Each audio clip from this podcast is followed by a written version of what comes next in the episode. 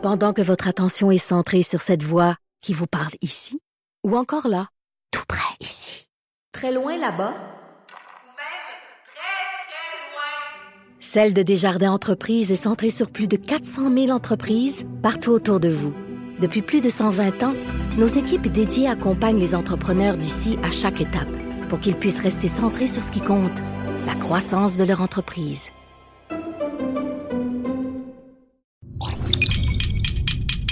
Cube Radio. Je vois aucune raison pour laquelle les taxes et les impôts des Québécois et des Québécoises devraient davantage servir à Meghan et Harry. Jonathan Trudeau. Joe, Joe Trudeau et Maude Boutet. Franchement dit. Cube, Cube Radio. Bon mercredi, aujourd'hui, a 15 janvier 2020. Mon nom est Jonathan Trudeau. Bienvenue à Cube Radio. Bienvenue dans une émission qui s'appelle Franchement dit, que je co-anime avec Maude Boutet. Salut Maude. Salut, ça va? Oui, ça va. Es-tu en forme ce matin? Bah, bah ouais, je pense que oui. Oui. Es-tu, y, y a-tu un problème dans, dans l'air à Cube. Radio? Non, que pas tous nos que collègues juste- tombent au combat. Ben oui, mais juste dans, dans l'air tout court. Voyons, qu'est-ce qui se passe? Il me semble qu'après le, le temps des fêtes, là, tout le monde est censé être c'est comme reposé, être en Nan, santé, nan, nan, être bien pimpant, plein d'énergie. Mais là, tout le monde tombe malade. Qu'est-ce qui se passe? Juste chez nous? C'est le piège du temps des fêtes. le piège, piège du temps des fêtes. Dans- dans le temps des fêtes, t'es malade. Oui, euh, je disais à Ben Richard toi, tu l'as été, entre autres. Oh non. Écoute, je continue mon aventure avec le, le- le- entre autres avec le système de santé. Et Oh. euh, je vais justement te glisser un mot là-dessus parce que je disais à Richard euh, euh, dans le croisement de nos deux émissions qui m'avait bien fait rire avec sa chronique ce matin dans le journal où euh, il parle d'une clinique sans rendez-vous qui a carrément un encart mentionnant Prenez rendez-vous dans une clinique sans rendez-vous. Ben oui, ça, ça arrive tellement de fois. C'est tellement est rendu niaiseux. là, là. Essaye pas Ah de te pointer dans une clinique sans rendez-vous, sans avoir de rendez-vous. Il faut que, surtout quand t'es parent de jeunes enfants, il faut que tu mettes ton, ca- ton cadran. Je Mhm. pense à 5 heures du matin, là, que les plages sont ouvertes. Là, tu mets ton cadran à 5 heures moins une. Là, tu vas sur Bonjour Santé, puis t'espères. Ah non, il n'y a plus de place. Ben, Il est 5 heures et 4, j'ai eu un problème avec la connexion, il y avait, il y avait trop de monde, 5 heures et 4, j'ai plus de place. Ou ils vont t'envoyer à Saint-Clinclin des meumeux à une heure de char, puis tu dis, finalement, on fera peut-être pas une heure de char pour ça, tu sais. Non, mais moi, mon chum essaie en ce moment d'avoir un rendez-vous parce qu'il s'est fait mal en faisant euh, une game de hockey. Puis ça fait une semaine, puis il n'y a aucune plage horaire. Puis comme, ben là, on n'est pas pour se présenter, aller à l'urgence, puis attendre, tu sais, une dizaine d'heures pour quelque chose qu'on sait même pas, tu sais, si c'est... Il faut juste qu'il voie un médecin. C'est aussi, aussi niaiseux que ça, mais il n'y a pas de plage horaire. Bonjour santé, il n'y a rien. Rendez-vous Santé Québec, il n'y a rien. Après ça, ben, l'autre solution, c'est de trouver une clinique où il faut que tu te présentes le matin et bien de bonne heure pour faire la file, pour avoir un rendez-vous peut-être éventuellement dans la journée, dépendant du nombre de plages horaires qu'il y a d'ouvertes. Hey, c'est compliqué. Là. À un moment donné, on peut-tu... Tu sais, le problème, c'est que ça, ça a des effets pervers. Tu sais, tu viens de dire, toi, mettons, ton chum, il, il se magasine un, un- un rendez-vous, parce qu'on on en est là. là. C'est juste, tu te magasines, y a-tu une possibilité? C'est quasiment comme si tu cherches une nouvelle maison. Là. Tu, tu regardes des petites annonces, ça, ça, ça me va-tu? C'est-tu disponible? Et donc, il se magasine un rendez-vous. Mais là, qu'est-ce qui arrive? Il y a deux choses qui peuvent arriver. C'est que finalement, la personne ne trouve pas de rendez-vous. Donc, elle finit par aller aux urgences puis engorger les urgences. Mais ça, ouais. c'est le premier cas de figure. Le deuxième cas de figure montre c'est quoi? Et ça, moi, je, je suis de ce type-là. Je sais pas comment ton chum, lui, va, va, va agir. Mais moi, je vais être du type à dire, bon, ben, c'est trop compliqué. J'aurais pas écœuré le monde à l'urgence. Je vais attendre chez nous. Ça va passer. Ben oui, Euh, et là, qu'est-ce qui arrive? Ce qui arrive, c'est que tu empires ton cas. Ben Et exactement. tu deviens un cas plus lourd à traiter pour le système de santé, pour quelque chose qui se serait traité probablement bien rapidement avec un médecin Ben de oui. santé dans une clinique sans rendez-vous. Là, finalement, les gens qui vont être euh, hospitalisés, vont se ramasser à l'urgence, vont avoir des suivis, et tu viens encore plus jammer le système de santé. Oui, parce que là, on sait pas. Ça fait une semaine là, qu'il a mal. Que c'est, ça, ça, tu y a-tu empiré son cas? Y a-tu pas empiré son cas? Puis là, ben, qu'on regarde-tu pour une clinique privée pour payer je sais pas combien pour. Il y a ça aussi, là. On va-tu, on, va on se ramasse-tu au privé? On le fait-tu pas? On attend-tu? On essaye-tu encore d'avoir un rendez-vous d'un coup que peut-être que? Ah, C'est frustrant, là, au privé. Ben oui, je veux dire, ça peut, être, ça peut être très commode. Moi, je suis. euh, écoute, je suis allé deux fois au privé là, dans la première année de vie de mon garçon, donc il y a euh, neuf ans de ça. Il avait fait. euh, no- no- no- notre petit Raphaël a fait sept otites bilatérales, deux pneumonies puis une bronchiolite en Oh, sept mois. petit cœur, voyons. Il était rentré à la garderie euh, à 5 mois, puis à 11 mois, il y avait ce bilan-là. Et là, il y a eu des moments où il était tellement mal en point, on travaillait, tout ça. J'ai été dans des cliniques, on n'était pas membre d'une clinique privée, mais tu payais 200 pièces puis tu avais ton, euh, ta place au soleil. Là. sais, ils te Mm. voyaient la journée même, puis les médicaments, let's go, donc, pas besoin d'aller attendre des, des heures à l'urgence ou dans une, dans une clinique. J'ai été juste deux fois. Donc, je suis pas un abonné à la chose, mais je- je comprends qu'il y a des gens qui se tournent vers le privé, puis c'est pas juste... Certains vont dire, ben ouais, mais il faut que tu aies les moyens. Oui, c'est une chose, mais en même il y a quelque chose de très frustrant à dire. Je contribue euh, beaucoup, beaucoup, beaucoup. On contribue, nous contribuons tous à payer ce système-là. Et quand tu en as besoin, tu n'es pas capable d'y- accéder et que tu vas payer davantage de ta poche pour aller, de- pour aller dans un système alternatif, pour avoir des services sur le sens du monde. Ça n'a aucun bon sens. Et le problème, c'est que, et souvent les, les gens le disent, puis c'est c'est là où je voulais en arriver parce que j'en étais témoin hier, justement, c'est que le maudit problème de notre système de santé, c'est de rentrer dedans.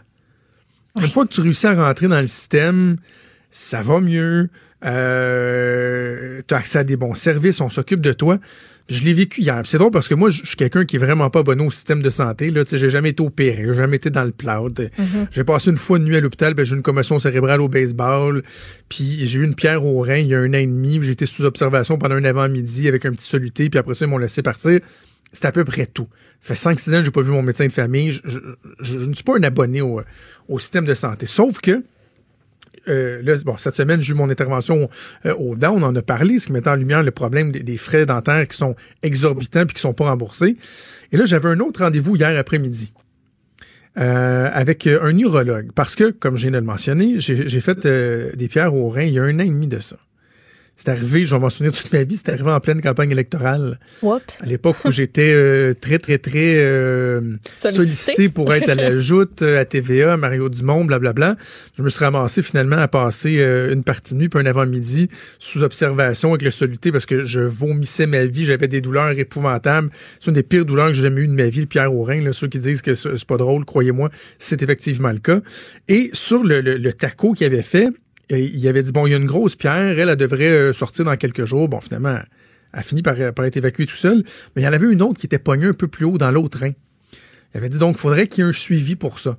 Juste pour voir, tu sais, y a-t-il une problématique? Est-ce que c'est récurrent? Puis, peux-tu croire que j'ai eu l'appel un an et demi après? Ben, pour vrai? Un an et demi? Le, C'est arrivé au mois d'août. assez, euh, assez C'est arrivé au mois d'août Mais c'est un 2018. suivi, écoute. C'est arrivé au mois d'août 2018. Et là, à la mi-décembre, ils ont appelé à la maison. On dit oui, on vous appelle pour votre suivi. Puis moi, je pense que la pierre, je l'ai évacuée cet été. J'ai un épisode où, où, où j'avais le même genre de douleur qui est en train de revenir. Ça a duré quelques semaines. Pas le fun, mais pas aussi intense. Je me suis mis à boire de l'eau en malade pour essayer de faire fonctionner mes reins, di- diluer tout ça. Ça a fini par passer. Fait que là, il, il laisse un message, puis je te raconte l'anecdote, c'est un petit peu baveux de ma part peut-être, mais il laisse un message à mi-décembre à la maison. Comme bien des gens, le téléphone de maison, on l'utilise plus. Là. Il y a à peu près juste l'école qui appelle euh, sur le téléphone de maison, puis encore là, ils appellent sur le cellulaire, puis des, des gens qui nous achalent, mais on garde le téléphone de maison pour quand les enfants veulent appeler des amis, puis avoir un, un téléphone chez nous. Fait qu'ils ont laissé deux messages en quatre jours, mais je les ai pris dans le temps des fêtes, parce qu'ils l'ont laissé comme à mi-décembre, OK. puis on regarde pas le répondeur. Non. Puis là, c'était juste rappelez-nous pour une prise de rendez-vous. OK?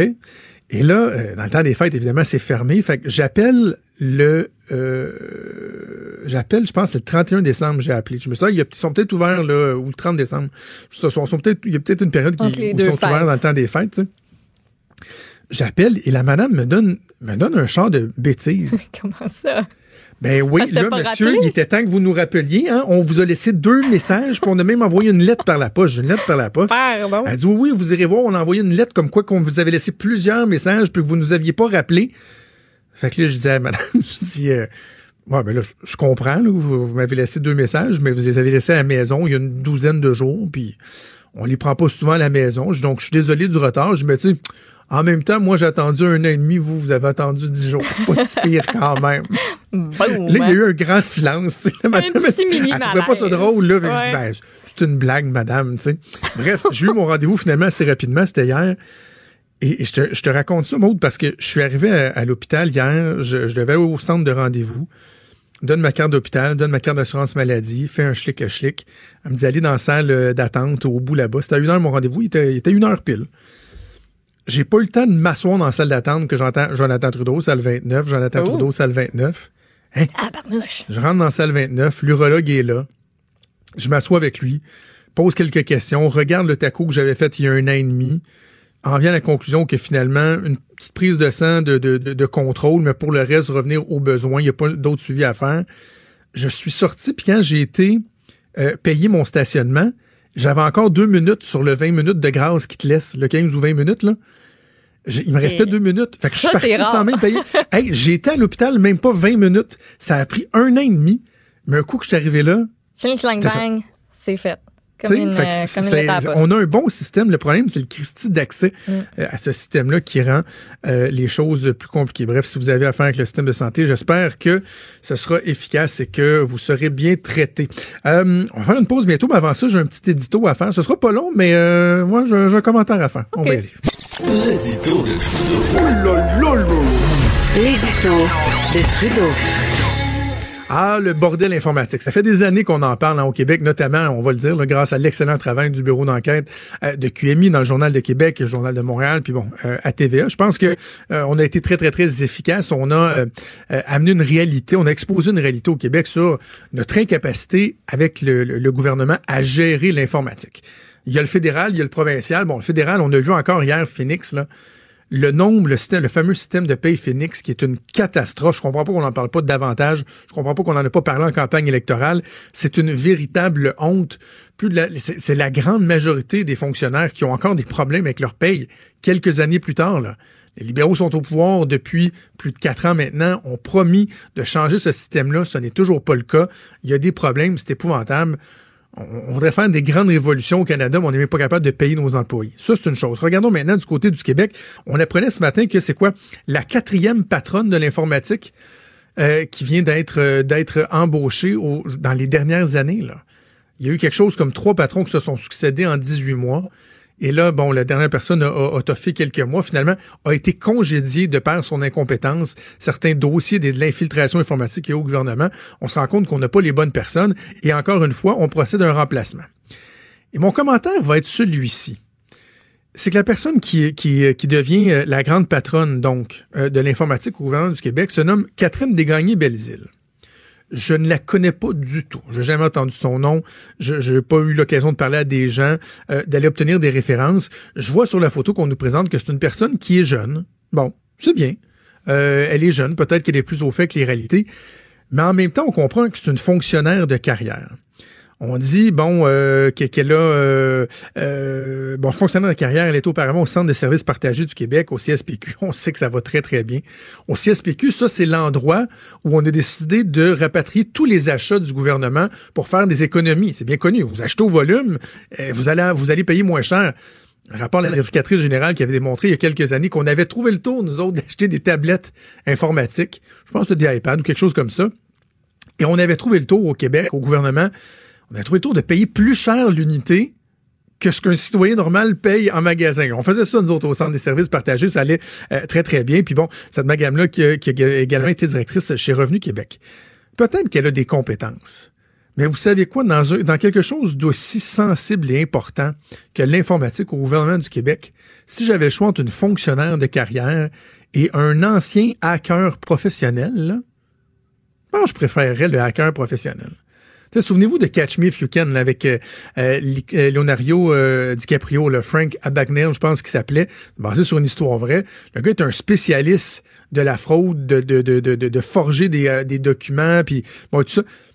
Le gars a fini, je pense, avec la CIA ou le FBI. Ils ont fini par l'engager en disant Toi, tu connais tellement ça, tu sais tellement comment fourrer le système, excusez mon langage, qu'on va t'employer et tu vas nous montrer comment déjouer ceux euh, qui sont encore du côté sombre de la force. C'est ça le problème, c'est la perte d'expertise. Je suis certain que Mme Desgagnés-Belzile, elle est bien intentionnée, mais sans, bon, évidemment, j- j'image, je l'en ça nous prendrait un hacker professionnel qui vienne diriger le système d'informatique, mais jusqu'à quel point on est capable d'aller chercher les bonnes ressources au gouvernement du Québec pour s'attaquer à un problème qui est criant. là? On le sait, la protection des données, on le vu avec Desjardins, le gouvernement aussi qui est euh, vulnérable en cette matière-là, ça nous prend des bonnes ressources.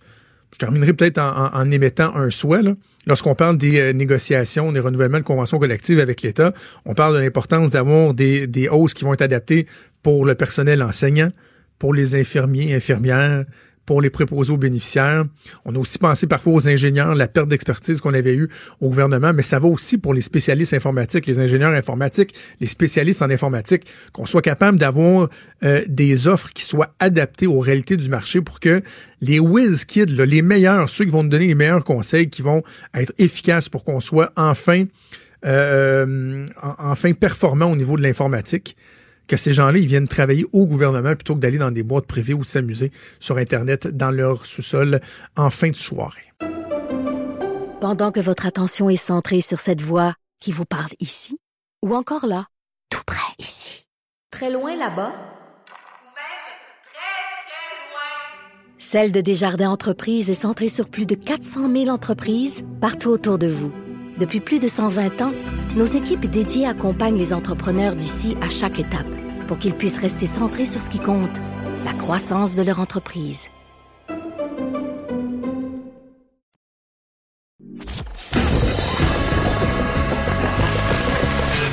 Franchement dit.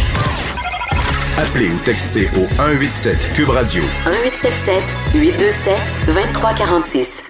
Maude, le juge Mario Gervais à la Chambre de la jeunesse a rendu un rapport hier qui a fait beaucoup, beaucoup réagir, qui concerne euh, le jeune frère de euh, la martyre de Granby.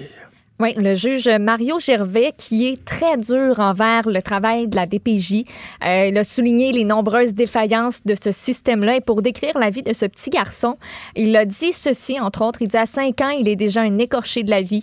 Il a vécu une, du, il a un vécu d'une lourdeur inouïe, un parcours de vie accablant et traumatisant à en glacer le sang. Et on comprend pourquoi à la lecture de certains passages de ce, de ce jugement qui a été rendu, on en a appris euh, plus sur les sévices que ce petit garçon là de 5 ans seulement, a subi. Douche froide au visage quand il faisait des crises, adhésif sur la bouche. Il était parfois attaché à son lit à l'aide d'une ceinture. On lui tirait les cheveux au point qu'il en perdait par plaque. Et tout ça parce qu'il n'écoutait pas les consignes. C'est ce qu'il a verbalisé. L'enfant qui a décrit, qui a mimé les gestes qui ont été posés par donc le père euh, et sa conjointe. C'est assez incroyable. Puis euh, il y a deux choses. On peut se questionner sur les ajustements de la, DPJ. Bon, le juge qui n'est pas tendre à l'endroit de la DPJ, mais aussi sur les séquelles que ça laisse chez un, si jeune euh, enfant. C'est les deux aspects que je vais aborder avec notre prochain invité qui a un double chapeau. Hein. Il est tout d'abord psychologue et il est un ancien intervenant de la DPJ. C'est M. Paul Langevin qu'on rejoint au bout du fil. Monsieur Langevin, bonjour. Bonjour.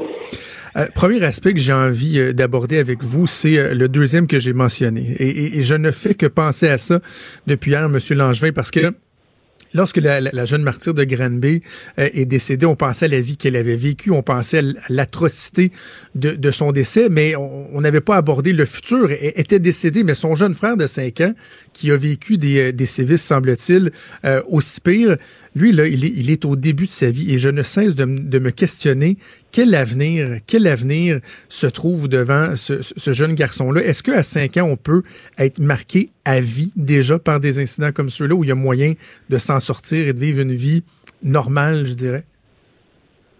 Ben, je vous dirais que ça va dépendre de où, ils ont confié l'enfant. Effectivement, il peut être traumatisé à vie, comme il peut, si la famille d'accueil ou la famille qui le reçoit sont capables dans les prochaines années de combler tous les manques qu'il y a eu. On a des, on a des gens qui se font adopter de d'autres pays puis qui arrivent avec plein de traumatismes puis quand ça arrive au début de l'âge adulte, euh, ils sont quand même euh, fonctionnels, ça va très même très bien.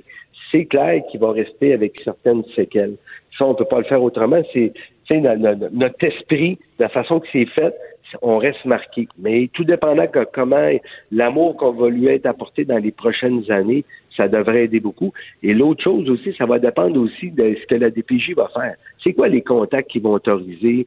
C'est, avec que ce soit la mère, le père, qu'est-ce qui, est-ce que pour cet enfant-là, on, n'y aura plus de contact? Est-ce qu'il va en avoir en- encore? C'est très difficile, vous savez, de tasser un parent de la vie d'un enfant, même après des sévices. Ils ont des droits, il faut respecter des droits. Et c'est là que des fois que je trouve que la, loi est mal faite un peu. Comment on peut euh, comment on peut expliquer le, fait qu'à un si jeune âge, les, les séquelles peuvent être euh, permanentes? Est-ce que c'est du fait que l'enfant va avoir un souvenir direct euh, des événements ou que de façon inconsciente, ça va venir forger sa personnalité. Tu sais, je pense à la, méfiance envers les gens, la, difficulté euh, à, être proche, à, de, à, se faire approcher par les gens de son entourage. Comment on, peut l'expliquer ou, le qualifier? Ben, premièrement, quand on est dans le bas âge de même, on développe ce qu'on appelle le lien d'attachement. C'est l'attachement à nos parents. Ce que lui a pas fait. Hein? On le voit des adultes, des fois, qui viennent nous consulter, qui n'ont pas de lien d'attachement avec personne. Et c'est très difficile après ça de naviguer dans la vie. sais, sans rentrer trop là-dedans, mais le lien d'attachement, c'est là qu'on le développe. Là, il va devoir apprendre à développer un lien d'attachement qui est rendu peut-être à 6-7 ans, sait pas vraiment l'âge, et il, doit l'apprendre à le développer. Tandis que quand tu développes ça dès, euh, dans ton jeune âge, puis que tes parents sont adéquats, ben, un mois, cinq mois, dix mois, un an, deux ans, tu le développes, tu t'attaches à tes parents et tu es capable d'avoir une relation avec eux. Euh, le, relationnel, c'est ce que les gens ont le plus de difficulté dans la vie. Hein. Donc, s'il n'est pas capable de faire confiance à un adulte, dans sa tête à lui, euh, qu'est-ce qui va rester marqué? Euh, on le sait pas, mais comme je vous dis, j'ai des jeunes qui s'en sortent. C'est ce qu'on appelle un, peu la, la résilience. C'est quoi la résilience qu'il y a dedans de lui? Et ça, c'est juste le temps qui va nous le démontrer. Et il faut favoriser, bien important, qu'il soit dans une famille ou dans un milieu qui est adéquat pour lui. Il faut les déprogrammer aussi, M. Langevin, parce que ah euh, ils vont être conditionnés à euh, des, des, comportements qui, pour eux, sont normaux. Par exemple, tu t'échappes quelque chose par terre, euh, tu vas manger une volée, donc eux deviennent très craintifs. Il faut vraiment les, les, les déconditionner et, leur apprendre que certains comportements acquis ne sont pas des comportements qui sont acceptables ou en tout cas qu'eux ne doivent pas accepter. Ça aussi, c'est tout un travail à faire. Ouais, c'est tout un travail et c'est là que je vous dis que l'amour de où parce que tu sais depuis que le monde est monde, l'amour transforme les choses. Donc, si les personnes qui l'accueillent ont assez d'amour pour lui et assez de patience, parce que c'est sûr qu'il va avoir des réactions, là, des réactions de crise, des réactions euh, très intenses dans les prochains mois. Et s'ils sont assez patients avec lui, puis lui donnent l'amour qu'il faut, ben oui, cet enfant-là va, prendre le bon chemin. Malheureusement, ce qu'on voit, par exemple, c'est euh, à travers tout ça, et là, les parents vont demander des contacts. Il va quand même avoir des choses. Fait que des fois, ça devient difficile pour l'enfant de composer avec tout ça à un très bas âge comme ça, de, de maintenir des contacts avec des parents qui sont inadéquats, puis en même temps de se développer un lien d'attachement avec euh, une nouvelle famille ou des nouveaux individus qui vont s'occuper de nous. Là. Je suis curieux de vous entendre sur euh, des constats qui sont dressés par euh, le juge Gervais dans son dans son euh, rapport qui n'est pas tendre envers la DPJ. Puis, lorsque, depuis qu'on se penche concrètement, là, depuis un an particulièrement, sur les performances, si on veut, de, la DPJ, sur les failles au sein de la DPJ, ben, tous s'entendent pour dire que sur la première ligne, les intervenants qui sont sur le terrain, ils sont débordés, ils travaillent très, très fort. Moi, j'en connais des gens qui travaillent à la DPJ, puis on sait que c'est pas évident.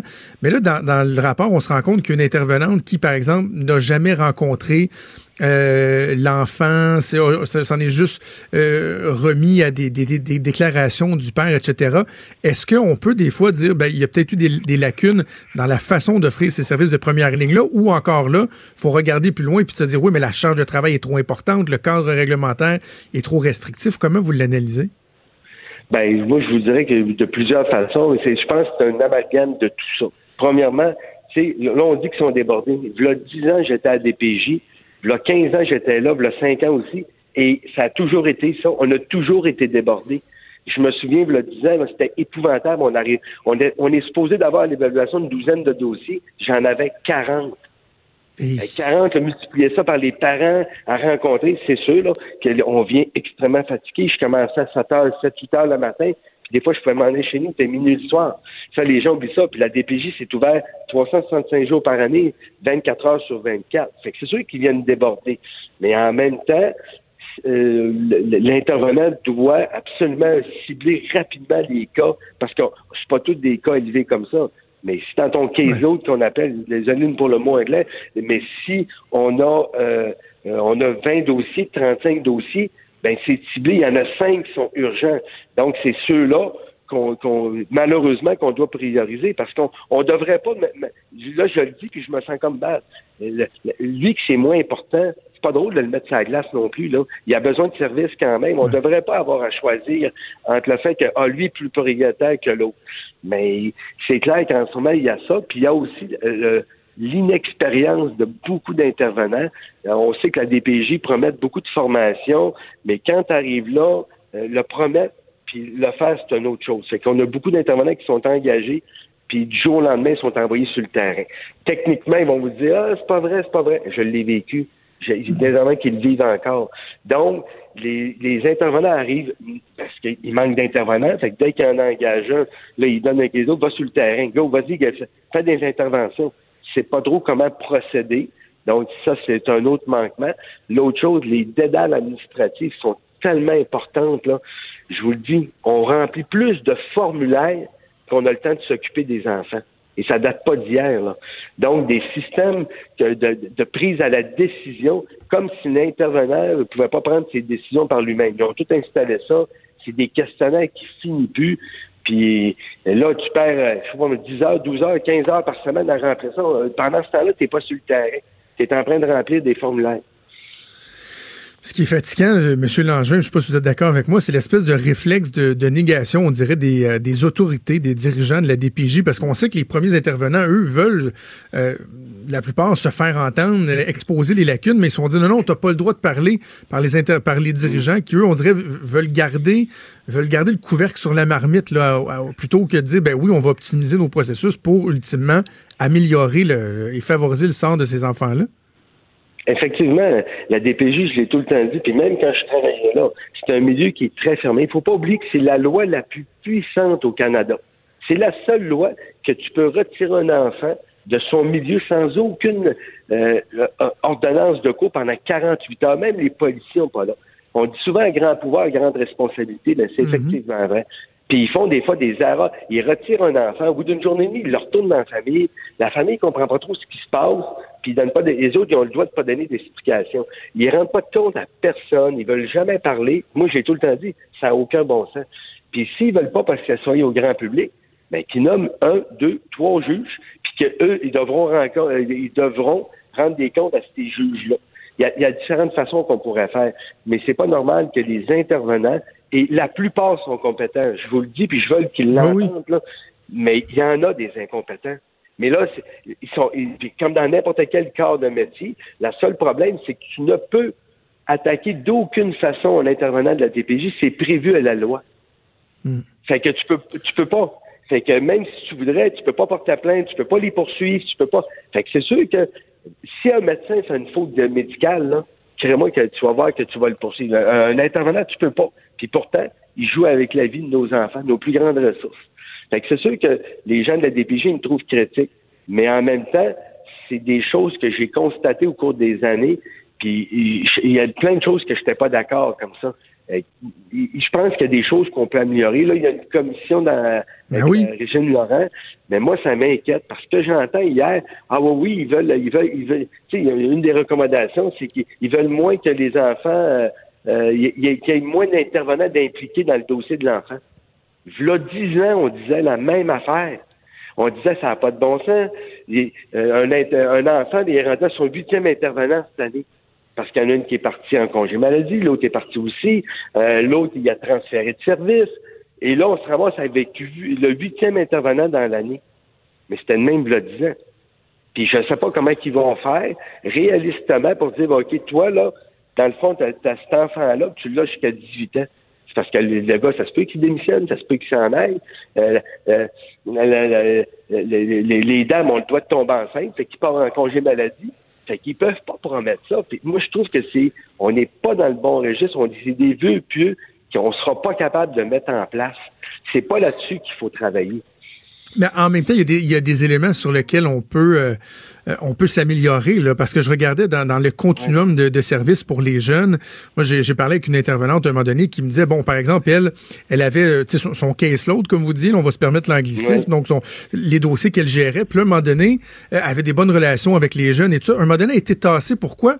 Parce qu'il y avait une question d'ancienneté. Quelqu'un qui voulait changer de secteur, puis l'ancienneté faisait en sorte qu'elle était tassée. Puis ça, c'est le genre de, de problème qu'on peut régler lorsqu'on parle de la bureaucratie, des, des stupidités administratives, c'est le genre de choses qu'on peut régler. Puis je, je, suis presque déçu de vous entendre, M. Langevin, sur la, la commission Laurent, parce que je me disais, on peut peut-être pouvoir finir l'entrevue sur une note euh, euh, optimiste en se disant, ben, il semble y avoir quand même une bonne détermination de la part de Régine Laurent et des gens qui travaillent avec elle, mais vous, vous n'êtes pas encouragé, là? Ben, pas, pas dans la prémisse que je viens d'entendre dans les dernières recommandations qu'ils font. C'est des choses qui ont qu'on a sorti le 10 ans. Je vous le dis, ça, je vais avoir des résultats. Je sais que Mme Laurent, elle veut vraiment, puis je l'entends, puis ça, ça m'encourage. Mais on va falloir voir les conclusions. Mais s'il arrive avec la même chose, puis il ne change pas la loi, on va être en même place. Et je vais vous donner un exemple très précis. Là. Dans la loi, c'est prévu que le signalant, lui qui signale, est confidentiel. Moi, je n'ai pas de problème avec ça. L'autre problème qu'on a, c'est qu'on sait très bien que dans les conflits de couple, maman ou papa va signaler l'autre à répétition, ce qui fait augmenter le nombre de dossiers. Puis on le sait, c'est deux fois, trois fois, quatre fois, cinq fois, six fois, huit fois. Ça engorge le système. Mais étant donné que c'est confidentiel, on peut pas rien faire contre ces gens-là. Fait moi, ce que je dis toujours la même affaire, que ça reste, que ça demeure confidentiel, mais encore une fois, qu'il y ait un juge ou quelqu'un d'administratif qui a le droit de regarder ça. Puis quand il voit que c'est la huitième fois que la madame a signale ses enfants contre le père, puis que le père, là, s'il n'a jamais rien fait, ou contre la mère, ça peut être le père contre la mère, ben ça, il faut intervenir, il faut changer ça. Je vous le dis, ça, là, c'est une des le, nombre de signaux monte en flèche dans les conflits parentaux, puis c'est une des, des, gros volets de la DPJ. Entre autres, ça, c'en est un. Effectivement, vous avez raison. Tous les, jeunes qui sont, euh, sont euh, abus sexuels, euh, abus physiques, devraient avoir un intervenant attitré. Puis on ne devrait pas, effectivement, les changer de poste pour une question syndicale ou une question de, de, Et pour moi, c'est clair. J'imagine on doit être capable de s'entendre avec le syndicat, le gouvernement, puis pour pas que ça arrive. Là. Mais ça arrive, effectivement, on le voit souvent, quelqu'un qui vient prendre la chaise de l'autre, euh, puis des fois, ils viennent pas le prendre longtemps. Là. Exemple, ils, vont prendre un poste à Charlevoix parce que là, ils n'ont pas de poste, les autres, ils sont à temps partiel. À Charlevoix, il y a un poste de disponible. Ils deviennent plein temps avec un poste, avec les congés, avec tous les congés qu'on a, droit. Mais dès qu'il y a un autre poste qui s'ouvre à Québec, là, il y a priorité sur le poste avec un transfert. Fait qu'à Charlevoix, il a été là deux mois mais c'était juste pour prendre le poste. Donc, euh, encore une fois, c'est qui qui C'est des jeunes. Euh, Monsieur Langevin, je, garde votre numéro pas loin. Je veux qu'on continue de suivre l'évolution de ces travaux-là euh, ensemble en espérant que l'intervention du juge Mario Gervais aura, aura réveillé, éveillé certaines, certaines consciences. On a l'occasion de s'en reparler. Paul Langevin, psychologue et ancien intervenant de la DPJ, merci beaucoup de nous avoir parlé aujourd'hui. À bientôt. Eh, ça me fait plaisir. Pendant que votre attention est centrée sur cette voix qui vous parle ici, ou encore là, tout près ici, très loin là-bas, ou même très, très loin, Celle de Desjardins Entreprises est centrée sur plus de 400 000 entreprises partout autour de vous. Depuis plus de 120 ans, nos équipes dédiées accompagnent les entrepreneurs d'ici à chaque étape pour qu'ils puissent rester centrés sur ce qui compte, la croissance de leur entreprise.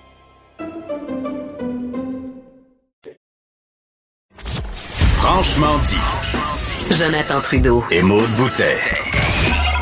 Appelez ou textez au 187 Cube Radio. 1877 827 2346. Cube Radio. Cube Radio. Bon, il y a une nouvelle qui fait beaucoup réagir ce matin, puis euh, avec raison.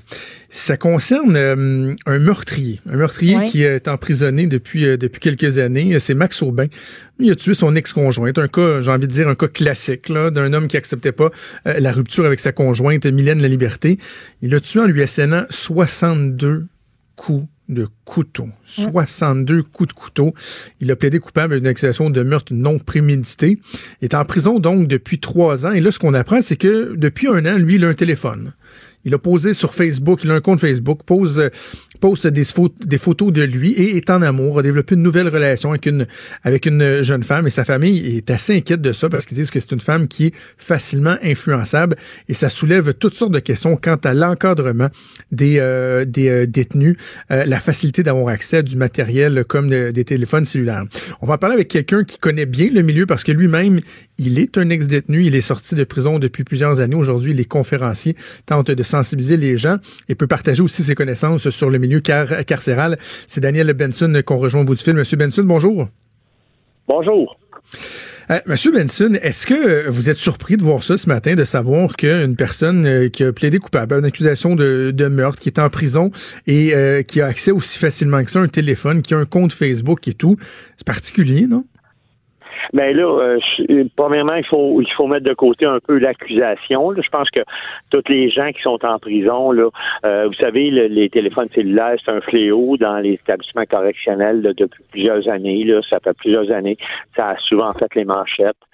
Euh, qu'il y ait accès à un téléphone, c'est illégal. Là. Ils le font d'une façon totalement illégale, mais il faut comprendre, là, c'est parce que les gens s'imaginent que les, les prisons, les pénitenciers, c'est des milieux hermétiques. Mais il faut comprendre qu'une prison où il y a deux, trois cents personnes, là, il va y avoir du monde qui va rentrer là, là à chaque jour. Il va y avoir des visiteurs, il va y avoir des employés, il va y avoir des contractuels, il va y avoir des, livreurs, il va y avoir des, des, gens qui vont venir pour, pour des contrats. Il y a toutes sortes de monde qui rentre dans une prison. Là. C'est pas un milieu hermétique. Mais c'est un milieu qui est contrôlé, par contre. C'est un milieu qui est, qui, est, protégé. Je veux dire, une personne qui s'en va rencontrer euh, un, prisonnier, il y a des mesures de sécurité, il y a un détecteur. On a de la misère à, passer un point de sécurité dans un festival de musique sans se faire fouiller, sans passer au détecteur de métal. Je veux dire, je, comprends qu'il y a des contacts, mais il devrait avoir un minimum de, protection pour faire en sorte que du matériel comme ça se retrouve pas aussi facilement que ça entre les, les mains de prisonniers, non? C'est sûr que les, les, les milieux, les gens qui rentrent en prison, puis le matériel qui rentre en prison, c'est fouillé. Mais vous savez, il y a toutes sortes de moyens. Là. J'imagine que c'est pas les visiteurs qui rentrent ça par la salle de visite, là, parce que les visiteurs sont, sont fouillés, ils passent par des détecteurs de métal généralement. Puis a un téléphone, ben ça va sonner. Puis au, niveau fédéral, vous savez, il y a un, problème avec la drogue dans les dans les pénitenciers euh, euh, depuis euh, fort longtemps il y avait des moyens, il y avait des fouilles, tout ça, des fouilles à, nu, etc. Ils ont introduit il y a quelques années des chiens renifleurs de drogue. Donc, ça a diminué l'entrée de drogue en prison, mais il y en a encore parce que, vous savez, les, les, les, l'homme, là, le, le, gars qui pense à faire des mauvais coups, ça va aller un petit peu plus vite que la technologie généralement. On va, on va instaurer des choses après. Et on peut pas on peut pas reprocher aux gens de pas faire leur travail. Les gens font très bien leur travail, mais des fois, c'est beaucoup. Puis on, on peut pas euh, nécessairement fouiller tout le monde à nu quand on rentre dans une prison. Ça serait, ça serait impossible à faire là, parce que ça, ça, demanderait trop de personnel puis trop de budget. Puis vous savez, les prisons, là, le problème avec ce, ce, ce, secteur-là de la, de la société, parce que ça fait partie de notre société, là. Mm-hmm. Vous savez, ce matin, là, si on regarde sur le bureau du premier ministre, les priorités budgétaires, là, ils sont en éducation, dans les hôpitaux, euh, ben, pour les personnes âgées. Les prisons, là, c'est dans le bas de la liste. Hein? Ça fait que ce problème-là, on va le régler quand on va régler toutes les autres. Euh, vous savez, c'est pas une priorité là, pour les gouvernements de faire ça. Là. Puis malheureusement, là, ce matin, là, la ministre est choquée, puis là, on en parle au sous-ministre qui est choqué, puis qui en parle à ses subalternes qui sont choqués puis ils vont faire, ils vont mettre des choses en place. Mais qu'est-ce qu'ils vont mettre en place? Euh, ça va coûter de l'argent, ça va coûter du personnel, ça va coûter de la formation, ça va être long à mettre en place. Mais, quand vous dites euh, quand vous dites que c'est pas c'est pas une priorité, quels quels aspects du, euh, du système carcéral devraient être une, une priorité? Bon, moi j'ai en tête par exemple, lorsqu'il y avait eu toute la question des évasions par hélicoptère, des vols de drones, où le gouvernement, le précédent gouvernement s'est engagé à mettre des filets de protection un peu partout, puis on s'était rendu compte que quoi, un an, deux ans après, il y avait à peu près rien qui avait été fait. Est-ce que c'est ce type de mesure-là que vous que vous avez en tête? Ben écoutez, ils vont mettre les mesures qu'ils peuvent mettre en place. Ils ont parlé de brouilleurs d'ondes pour empêcher les détenus de, de, pouvoir utiliser les téléphones à l'intérieur des murs. Mais le problème, c'est qu'à l'intérieur même de l'établissement, il y a des communications qui se font par des ondes radio, puis ça peut interférer. Donc, c'est pas un problème que euh, on règle ça un matin, on s'assoit là trois ou quatre personnes, puis on règle ce problème un matin. C'est c'est plus compliqué que ça parce que c'est plus complexe que ça. Puis vous savez, les fameux filets pour empêcher les drones, là, ils n'ont parlé, puis il y a eu des promesses, puis ils ont dit on va mettre des filets par-dessus les cours des mhm. prisons provinciales en particulier.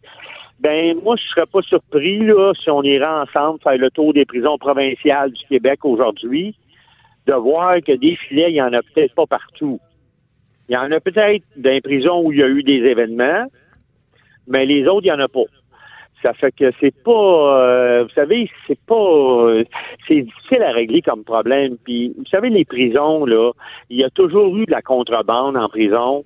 Il va toujours en avoir. Vous savez, avant là, si on recule là, dans les années 30, là, il n'y avait pas de chocolat en prison. La contrebande, c'était le chocolat. Comment ça fait que les détenus mangent du chocolat?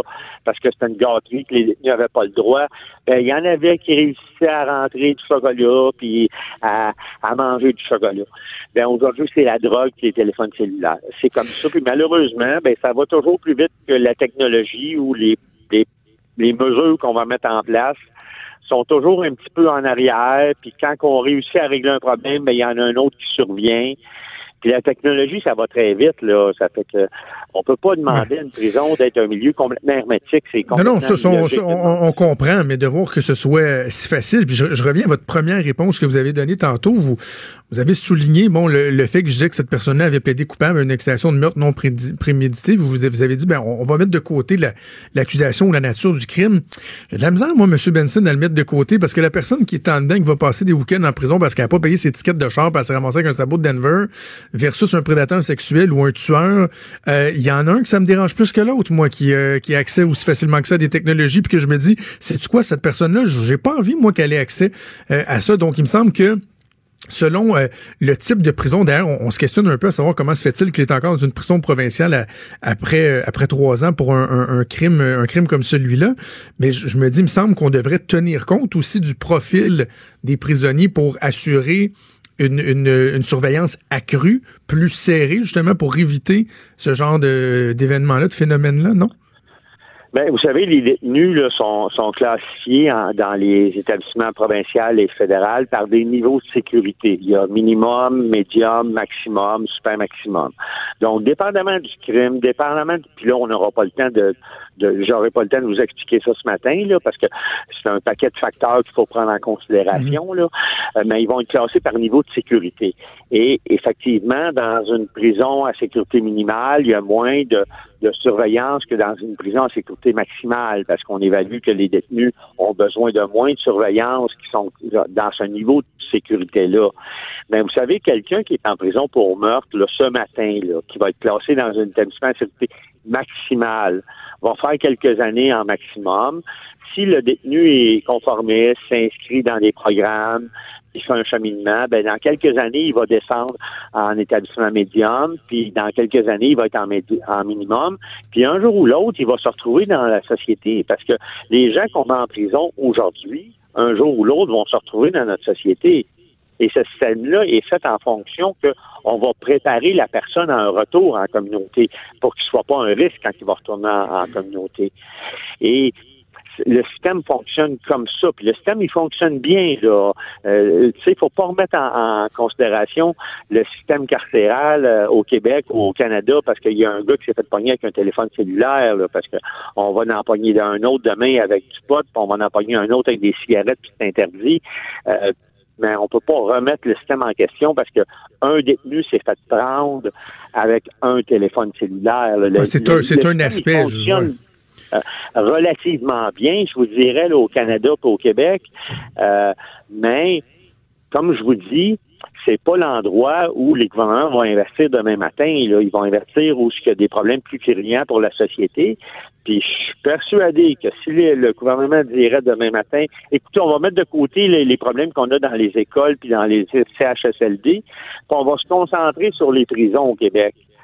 Euh, je suis pas sûr que les citoyens, là, il n'y aura pas une tollée, là. Ah ben là, vous allez vous occuper de nos enfants puis de nos personnes âgées avant de vous occuper des, des voleurs puis des tueurs. Non, mais par contre, quand, quand vous dites le système va, va, va, relativement bien, effectivement, je pense pas que le fait qu'il y ait un gars avec un cellulaire dans une prison, ce soit euh, la raison principale de se questionner sur euh, l'état de notre système. Mais en même temps, si vous questionnez les gens à savoir est-ce qu'ils sont satisfaits dans l'ensemble quand on regarde les, les taux de récidive, les libérations qui sont accordées des fois après des délais qui sont, ma foi, un peu ridicules en tout cas selon, certaines personnes. On se questionne à savoir pourquoi on donne une peine de, je sais pas moi, 20 ans si la personne au bout de 4 ans, 4-5 ans va finir par avoir une libération.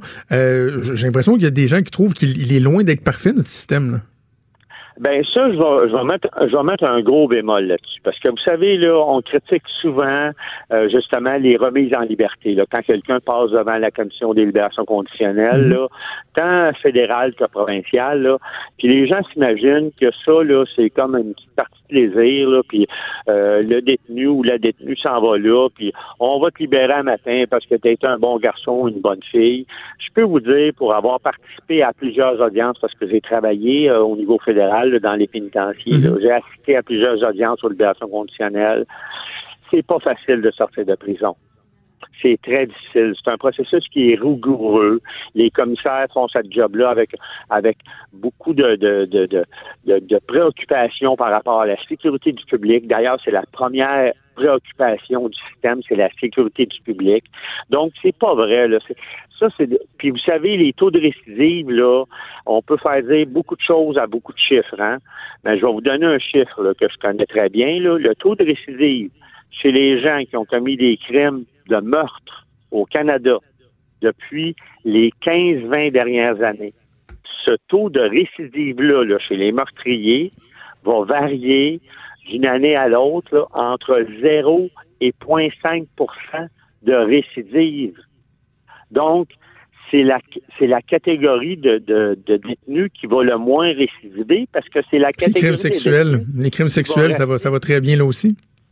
Ben, les crimes sexuels, je vous dirais, ça, c'est un autre paire de manches parce que il y a, le problème que si on envoie le détenu dans une, si le détenu a une sentence provinciale, vous savez, une sentence de deux ans moins un jour là, pour faire des programmes avec quelqu'un, puis faire du travail au niveau de sa sexualité avec quelqu'un, ça donne peu de temps quand on connaît le système, là, parce que tu sais, le temps qu'il arrive en prison, le temps qu'on l'inscrit dans le programme, les listes d'attente, etc. Mais par contre, je vous dirais au niveau fédéral, moi j'ai accompagné des prédateurs sexuels au niveau fédéral quand j'y ai travaillé. Là. Puis je connais des gens qui ont été condamnés à la prison à vie, avec un minimum de 25 ans de prison, qui sont en prison encore depuis 40 ans. Mhm. qui sont qui n'ont pas été libérés parce que on considère qu'ils sont encore un danger. Donc moi, de mon point de vue à moi, je vous dirais que le système il fonctionne bien. Je vous dis pas que le système est parfait puis qu'il n'y a pas d'erreurs qui se produisent, mais le système fonctionne bien. Je reviens avant qu'on se laisse sur euh, le, cas de Max Aubin, parce que vous dites, bon, on remettra pas tout un système en cause en raison d'une personne qui a été trouvée avec un cellulaire. Euh, euh bon, je, comprends que votre but, c'est pas de, minimiser non plus euh, nécessairement, sauf que il y a une famille qui est inquiète, là, une jeune femme qui a tissé des liens avec cet homme-là à distance. fait huit mois qu'ils sont en, relation. Eux disent que c'est une jeune femme qui est facilement influençable. Ça, est-ce qu'on doit s'inquiéter de ça, de cette facilité que des, des détenus peuvent avoir à créer des liens avec, euh, avec l'extérieur sans qu'il y ait aucune espèce, on dirait, d'encadrement? Ben, je vous dirais que ce problème-là, moi, je vous dirais que c'est plus du ressort de la famille. De cette personne-là est une, une personne qui euh, parce que ce que j'ai pu lire là dans les journaux, puis je présume de rien là, mais euh, les témoignages que j'ai entendus, c'est que cette personne-là aurait des problèmes au niveau psychologique là, et que ce serait une personne influençable ben il faut qu'il y ait quelque chose qui soit mis autour d'elle. Là. Vous savez, le problème, c'est pas le, le, gars en prison qui a communiqué avec la personne. Là.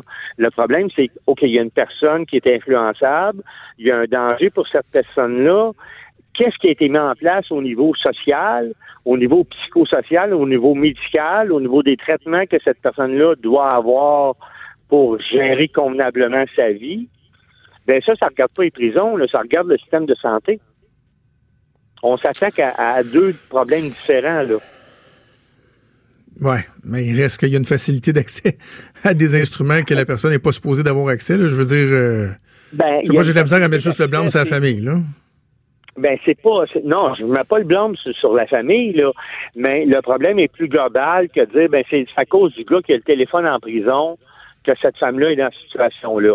Les gens de sa famille se sont inquiétés, ont fait des démarches, à ce que j'ai pu entendre dans les médias, euh, ben il faut que les, les gens qui s'occupent de cette personne-là puissent prendre des mesures appropriées. Puis vous savez, notre société, là, on n'est pas dans une société où dit bon ben euh, ma nièce, moi, elle est un petit peu lente, là, puis euh, je veux pas qu'elle parle avec personne.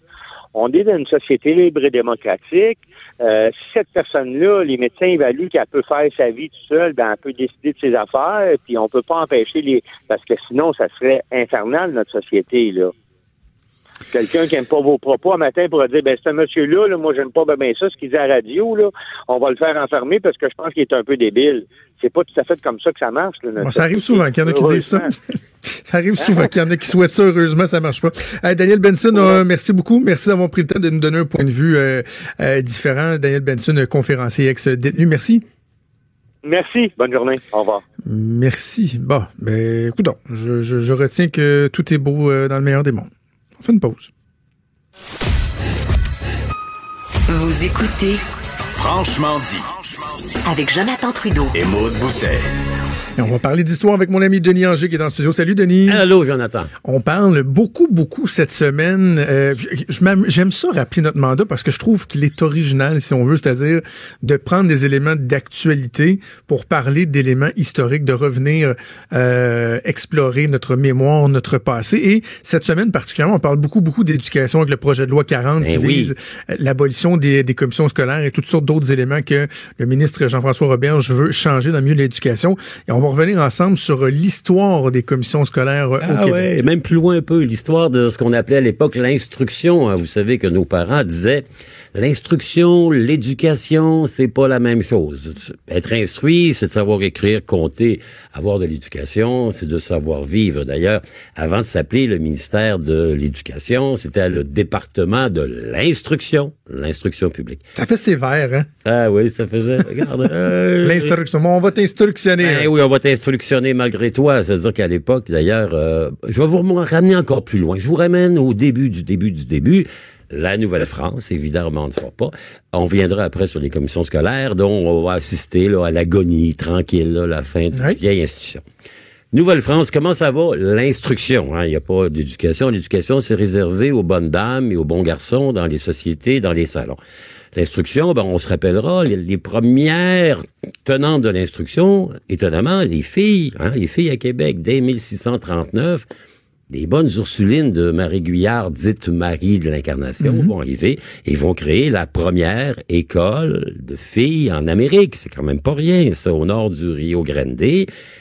25 ans, euh, une dizaine d'années plus tôt, les Jésuites, les bons Jésuites avaient fait la même chose en créant le Collège des Jésuites, 1635, qui est quatre ans plus vieux que l'Université Harvard, qui se targue d'être le plus grand collège d'enseignement supérieur dire, en hein? Amérique. Il faudrait leur rappeler que quatre ans avant Harvard College, il y avait le Collège des Jésuites à Québec. Régime français, donc, euh, les communautés de prêtres, de bonnes sœurs vont faire de l'instruction et elles vont créer un réseau de ce qu'on appelait à l'époque les petites écoles. Intéressant, en 1763, à la chute de la Nouvelle-France, il y a près de 90 petites écoles dans les communautés. Il y en a partout. Et c'est un peu compréhensible parce que l'Église et l'État, la monarchie française, c'est une relation qui est collée-collée. Hein, ça, Ah oui. Ils s'aiment beaucoup.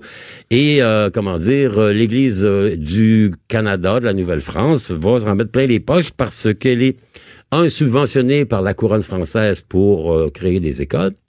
Deux, euh, elle a droit à un truc qu'on appelle la dîme. hein. La dîme, c'est 10 de tes revenus qui s'en allaient presque automatiquement dans les de l'Église.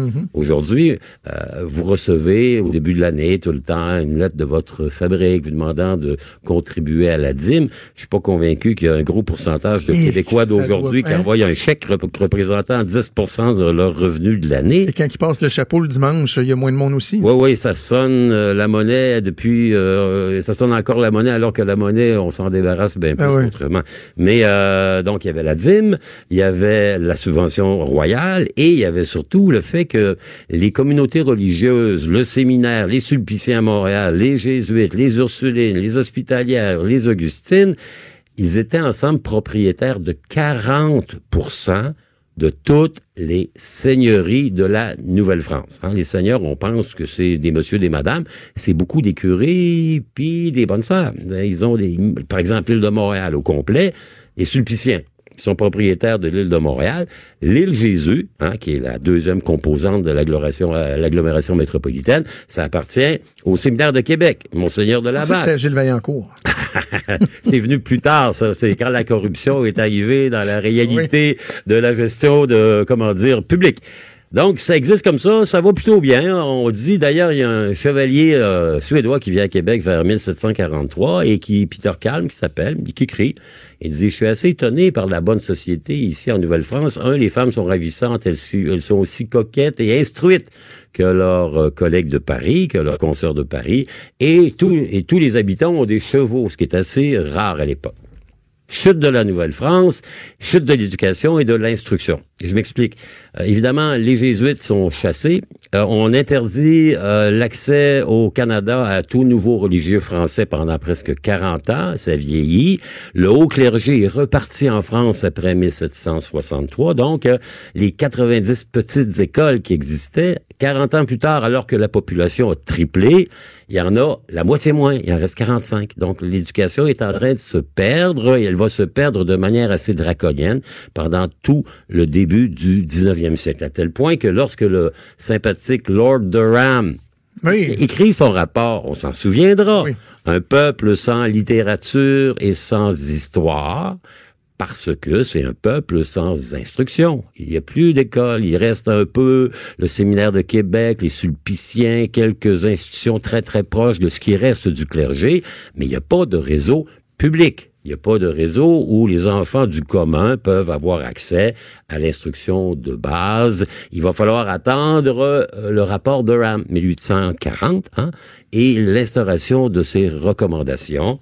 1841, on décide, ben, il faut faire quelque chose avec l'instruction, parce que ça, on se ramasse avec des ignorants, et on va créer les commissions scolaires. 1841, c'est quand même vieux. Ah oui, je pensais pas que c'était si vieux Oui, que oui, ça. oui, oui.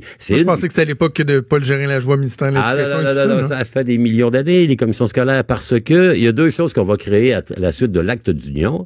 Ben, évidemment, le gouvernement centralisé Québec-Ontario, là, mais ils vont créer euh, les municipalités, les villes, et les commissions scolaires en leur donnant quelque chose que personne d'autre a à l'époque, de l'argent, de l'argent.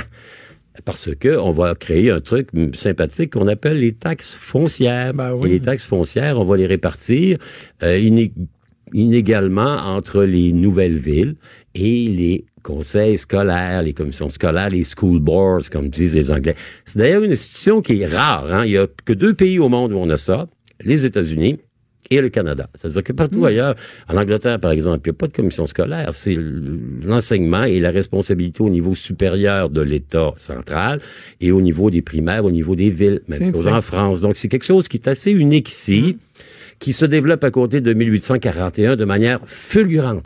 Parce qu'ils ont de l'argent. Ils mettaient de l'argent dans une institution. À l'époque, vous savez, il n'y a pas d'impôt sur le revenu, il n'y a pas de taxe de vente, il n'y a, pas- de gouvernement provincial. hein. Il n'y a que le gouvernement du Canada uni qui se promène entre Toronto et Québec et Montréal.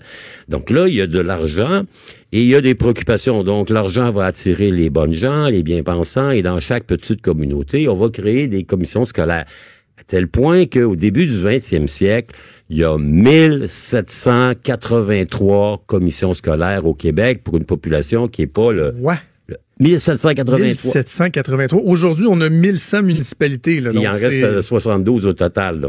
C'est fou, hein? C'est-à-dire, dans chaque village, là, dans chaque endroit où il y a une paroisse, où il y a des gens, il y a de l'argent. Donc, on crée une commission scolaire. Voyons donc, il faut percevoir les taxes foncières. Et ce qu'on va faire avec ça, au 19e siècle, ben, les commissions scolaires vont d'abord créer le réseau des petites écoles, les écoles de rang. Nos auditeurs se souviennent peut-être de- des filles de Caleb. Hein? Maud, vous vous souvenez des filles de Caleb? Hein? T'es un peu La loin, t'es un peu loin. Ah, OK, la belle Marina Orsini, là, qui est T'étais par le pas Beau-Roy né. Dupuis. Je sais pas. Moi, je Mais souviens. essentiellement, c'est l'école, c'est l'histoire d'une institutrice, hein. C'est une, Ben oui. une école de Émilie. Bordelot. Émilie Bordelot, euh, quelque part dans le coin de Saint-Ecle, au, au nord de Trois-Rivières. Olivia, Pronovo. Exactement, le beau Olivia Pronovo et les scènes absolument inouïes. Mais vous saviez combien... Ovila, j'ai dit Olivia. ça Non, non, Ovila. Ovila. Olivia, j'étais comme, on me semble. Non, Olivia, c'est une fille.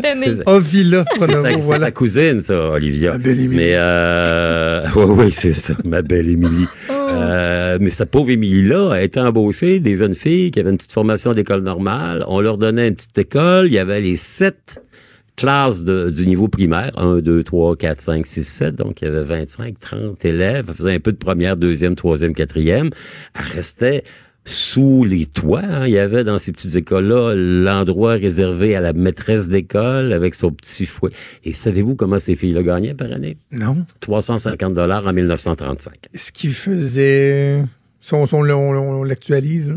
Ben, ça faisait à peu près rien parce que, regardez, ça fait à peu près 15 000 mais en plus, il Hey. fallait qu'il fallait, fallait qu'elle paye sa nourriture, son chauffage, elle était pas logée nourrie, là. C'est-à-dire qu'il fallait C'était toujours pas valorisé. Non, non, non, non, c'était vraiment pas valorisé. Donc, l'enseignement au Québec, règle générale, même avec la création de toutes les commissions scolaires, ça va rester dans le Québec rural essentiellement l'apanage euh, des euh, des petites écoles de rang. Dans les villes, ben là, les curés et les bonnes sœurs vont encore occuper un large espace. Donc, ils vont essayer de, comment dire, de s'acoquiner avec les commissions scolaires et essentiellement, notamment sur le marché de Québec et sur le marché de Montréal, les deux grandes villes, on va créer les premières grosses commissions scolaires. À Montréal, c'est la commission des écoles catholiques de Montréal et à Québec, c'est la commission des écoles catholiques de Québec. Ce sont deux institutions importantes qui ont une relation forte avec le clergé qui contrôle évidemment les écoles primaires, le secondaire et même l'université. L'Université Laval a été fondée par le Séminaire de Québec. Et l'Université Laval est devenue en partie l'Université de Montréal à compter de 1920. Donc, il y a cet coquinement entre les deux qui va fonctionner so-so. Dans les années 50, il y a un réseau d'écoles primaires, secondaires, des écoles normales, ça va, des collèges techniques, ça va, mais euh, le taux d'analphabétisation des Québécois est encore très élevé. Ouais. On est un de pays, un des, des sociétés en, en Amérique où on a un taux d'analphabétisme élevé, élevé, élevé. Même encore aujourd'hui, euh, les Québécois sont pas réputés passer 60 ans pour être les, les extraordinaires connaisseurs de la langue. Donc, on va penser à révolutionner ça. Et là, on arrive au, au propos. Évidemment, la révolution tranquille. On dit, ça marche pas tant que ça. Il faudrait qu'on ait une instruction qu'on va transformer bientôt en éducation sous Paul Gérin-Lajoie, qui soit à la fois universelle, gratuite, accessible. Donc, on va remettre en question le rôle du clergé, notamment dans la communauté catholique. Chez les anglophones, ce sont les protestants d'ailleurs à l'époque. hein. La distinction, elle n'est pas au niveau de la langue, elle est au niveau de la religion. Donc les, les Irlandais catholiques sont avec nous dans la commission scolaire, ce qui est un peu bizarre. Euh, il y a quelques francophones protestants qui sont avec la commission protestante. Donc on va réformer tout ça. Et de 1783, ben, on va progressivement ramener le nombre de commissions scolaires, 1000, 1200, 800, et vraiment la grande réforme, celle de Monseigneur Parent, le rapport Parent, ça va être 1965, où on va ramener ça à 72 commissions scolaires. Les commissions scolaires, évidemment, ben Mario Dumont et euh, l'ADQ, depuis bien des années, trouvaient que c'était un niveau de gouvernement Passez-moi le beau mot. Hein, il, il vient d'un ancien, comment dire, un, un sous-ministre connu aux finances qui s'appelait Robert Normand. Il utilisait souvent le mot superfétatoire. Super. Oui, ben oui, ben oui, hein, c'est un beau mot, c'est-à-dire superflu, ça pas rien. grand-chose, coûte cher. Et évidemment, comme euh, le contrôle de l'État au niveau de la création du ministère de l'Éducation devient de plus en plus serré, ben ces lieux de pouvoir qui étaient les commissions scolaires. Il y avait à Québec un président de commission scolaire catholique qui était ici pendant pendant des siècles, ma foi, 25 ans, il s'appelait Wilbrod Bérère. D'ailleurs, il y a encore une école qui porte son nom. Ben, ces gens-là, il y avait une influence. Ils contrôlaient l'instruction, l'éducation, tous les contrats de construction d'école, l'embauche des enseignants. Il y avait de la grosse argent, passez-moi l'expression, qui était là. Donc, évidemment, avec la création d'un État moderne, euh, l'État québécois de la Révolution tranquille, le besoin des commissions scolaires s'est atténué. Il y a 30 ans, les élections scolaires, c'était presque aussi couru que les élections municipales et parfois même que les élections provinciales. Le président de la commission scolaire dans le village de Neuville que je connais était une personnalité. OK. Ça s'est atténué avec les années parce que le pouvoir du gouvernement provincial sur le contenu de l'éducation, les conditions d'emploi, à l'époque, les commissions scolaires, ils embauchaient les enseignants. C'est eux qui négociaient. Évidemment, avec la réforme, la Révolution tranquille, on a centralisé euh, les régimes de retraite, les régimes de paiement des enseignants. Et c'est plus l'institutrice à 350 pièces maintenant. Donc, le, la raison d'être des commissions scolaires est devenue pas grand-chose de plus que d'être essentiellement un perceveur de taxes. Et les taxes ont bien changé. À Très peu imputable aussi. Euh, pas- Et redevable. pas redevable, pas imputable, euh, pas beaucoup de gestion. euh, vous savez, les constructions d'écoles relèvent du gouvernement, les salaires, les conditions de travail des employés relèvent du gouvernement, les programmes relèvent du gouvernement. La seule chose qui a marqué un peu l'imaginaire des commissions scolaires, je vous dirais, ça remonte à une vingtaine d'années. C'est la première et la seule fois où on a rouvert la Constitution canadienne. Vous savez, le rapatriement de la Constitution en 1982, le Québec n'a pas signé ça. Mhm. Mais le Québec, en 1998, a dit, ben là, on n'a pas signé, mais il faudrait modifier la Constitution canadienne, notamment pour changer le statut des commissions scolaires. Je vous racontais qu'à l'époque, le statut, c'était selon la religion.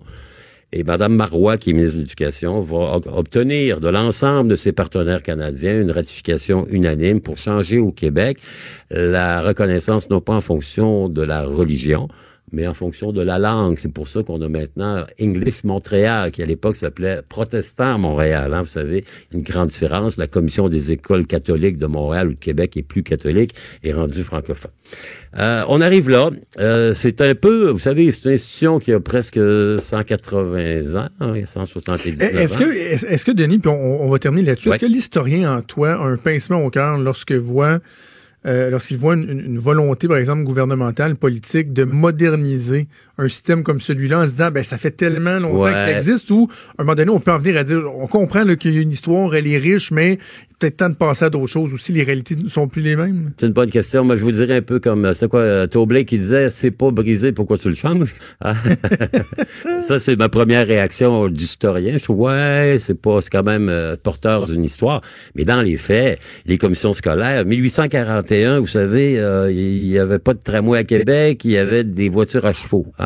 Ouais. Euh, Faut rappeler qu'il y a eu un tramway qui en a plus eu. et qui a- Ouais, il risque d'en avoir un nouveau. Vous savez, l'histoire, c'est souvent peut-être que dans 30 ans, on va vouloir reconstituer les commissions Ouais, scolaires. Mais vous dirais qu'elles ont donné, elles avaient un rôle à jouer, notamment dans les premières démarches d'instruction euh, publique. Euh, Aujourd'hui, à cause de la réforme de l'éducation, du rôle central de l'État, les commissions scolaires sont devenues quoi, sinon qu'un club où on se coopte plus qu'on se lie? Il n'y a plus de débat à ce niveau-là. Euh, ça me fait de la peine, mais euh, comment dire, j'irai leur porter des fleurs à la fin du mois de février. Pendant que votre attention est centrée sur vos urgences du matin, vos réunions d'affaires du midi, votre retour à la maison ou votre emploi du soir, celle de Desjardins Entreprises est centrée sur plus de 400 000 entreprises à toute heure du jour.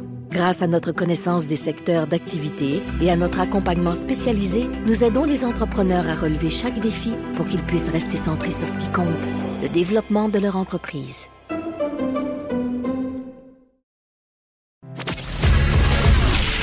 Il est franc et nuancé. Jonathan Trudeau. La politique lui coule dans les veines. Vous écoutez Franchement dit.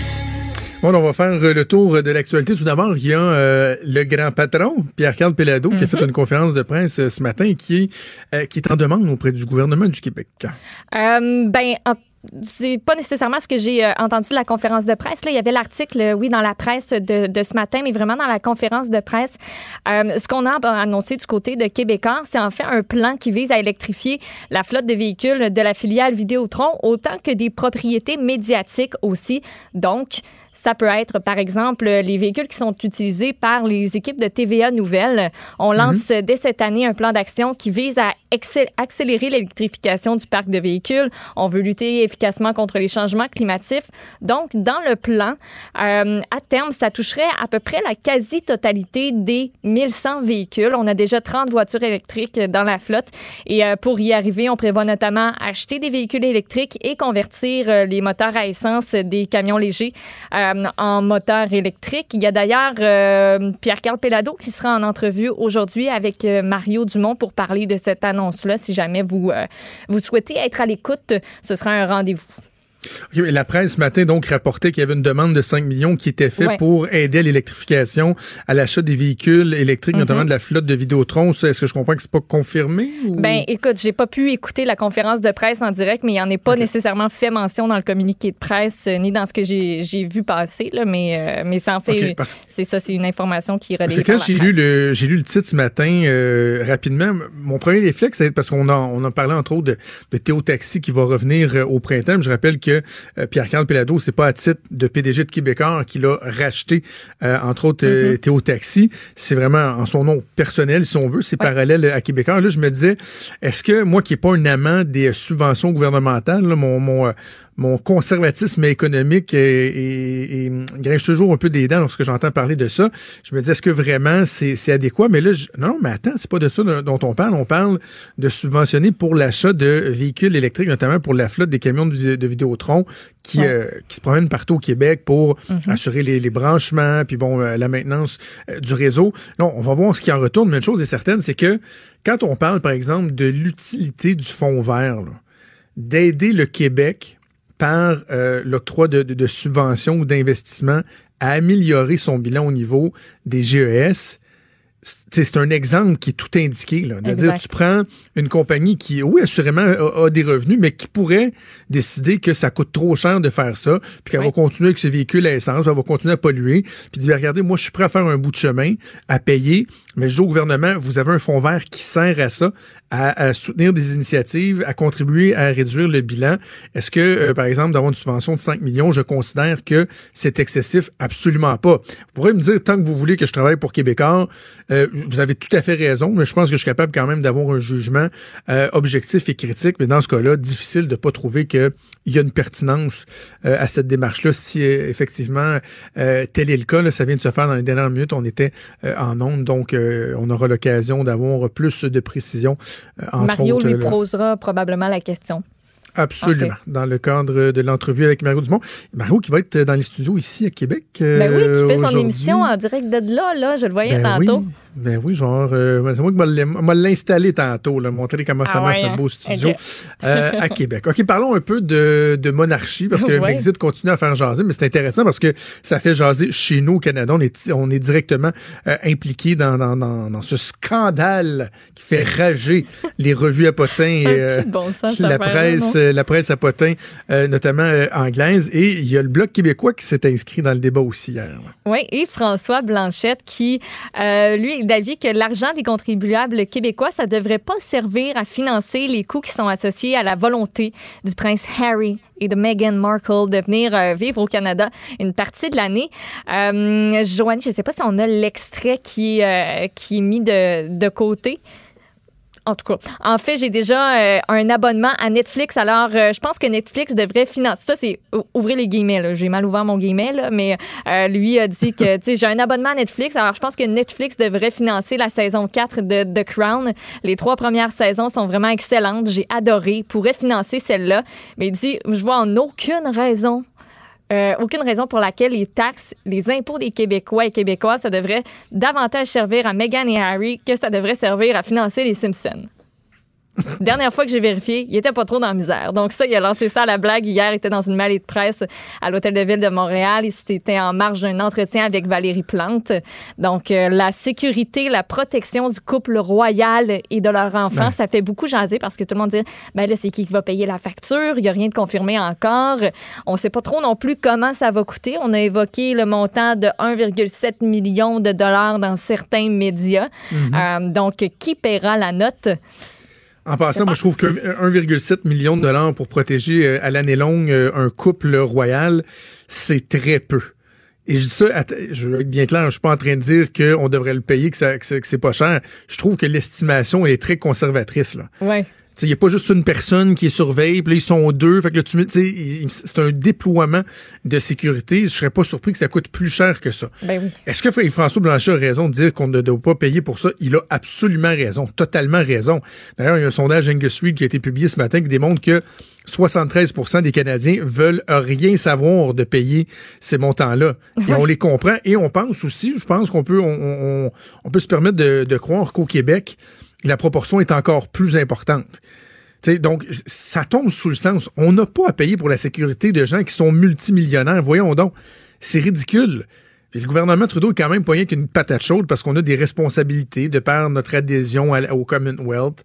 Est-ce qu'on doit payer, etc. Il y a même des questions constitutionnelles qui se posent par rapport au rôle de la gouvernance générale, qui est la représentante officielle de la reine au pays. Mais là, en ayant un petit-fils de la reine, est-ce que il devient-tu pas lui-même le représentant de la reine? Est-ce qu'il devrait l'être? Il y a toutes sortes de questions qui font en sorte que ça devient un dossier politique qui est, sans être critique, qui est relativement sensible. Une patate chaude. Par contre, par contre, par contre, par contre, par contre, par contre, par contre. Là, je vois les souverainistes, les indépendantistes qui s'excitent le poil des jambes. Sais, François Blanchet, j'ai bien aimé sa déclaration, elle est colorée, mais je disais dans, des déclarations encore plus euh, détaillées, si tu veux, qui faisaient référence au colonialisme, à l'impérialisme. Là, dans pas long, mode, là, on va évoquer la bataille qui s'est passée en arrière de moi, ici, plus loin, sa colline, entre Wolf puis Montcalm. Puis les maudits anglais, puis là, on a été maltraités, puis Sacrez-nous patience avec ça. Savez-vous quoi? Je pense que les gens sont pas mal rendus ailleurs. J'en vois d'autres qui font appel à la fin de la monarchie. Profitons de, de, cet événement-là pour sortir de la monarchie. Je m'excuse, mais que ça vous plaise ou non, là, on est dans un régime politique qui fait en sorte qu'on a encore un lien, même si c'est un lien qui est pratiquement théorique avec la monarchie britannique, ce lien-là, il existe. Et si vous voulez qu'on se sorte de ça, on va entrer dans une ronde de négociations constitutionnelles, de l'adhésion des dix provinces, des chicanes entre le Québec, puis l'Alberta, puis tout le monde qui va... On a-tu vraiment besoin de ça? Est-ce que c'est notre priorité numéro un au Canada? On s'en sac. La réalité, c'est que Meghan et Harry, euh, ça, ça intéresse les gens, ça divertit, la preuve, c'est que The Crown, ça pogne sur Netflix, effectivement. Donc, ça divertit. On veut juste pas payer pour ça. Pour le reste, là, venez-vous-en au Canada. Tim Horton vous paye le café. I don't care. Mais, tu sais, on peut juste s'arrêter. Hein? On n'a pas besoin de payer de ça et ne pas se servir de cet événement-là pour tenter d'en faire une espèce de débat politique, là, de Ah, le colonialisme, puis les maudits Anglais, puis quand ils sont venus marcher, c'est plein d'Abraham. Arrêtez, là. Arrêtez, vous vous couvrez de ridicule. Ça fait du bien, il fallait que ça sorte. ça fait du bien. Mais dans le sondage euh, ah. d'Angus Street, il y a une autre donnée que j'avais, que j'avais sortie. Euh, si j'en venais à passer du temps au Canada, est-ce que ça vous ferait un pli? C'est, un, c'est en gros ça la question qu'on a, qu'on a posée aux Canadiens. Seriez-vous content? Seriez-vous déçu? Il y a 50% des gens qui disent qu'ils s'en foutent, puis 39% qui seraient contents ou très contents de les voir débarquer ben au Canada. Juste pas payer pour. Ben non, c'est juste ça.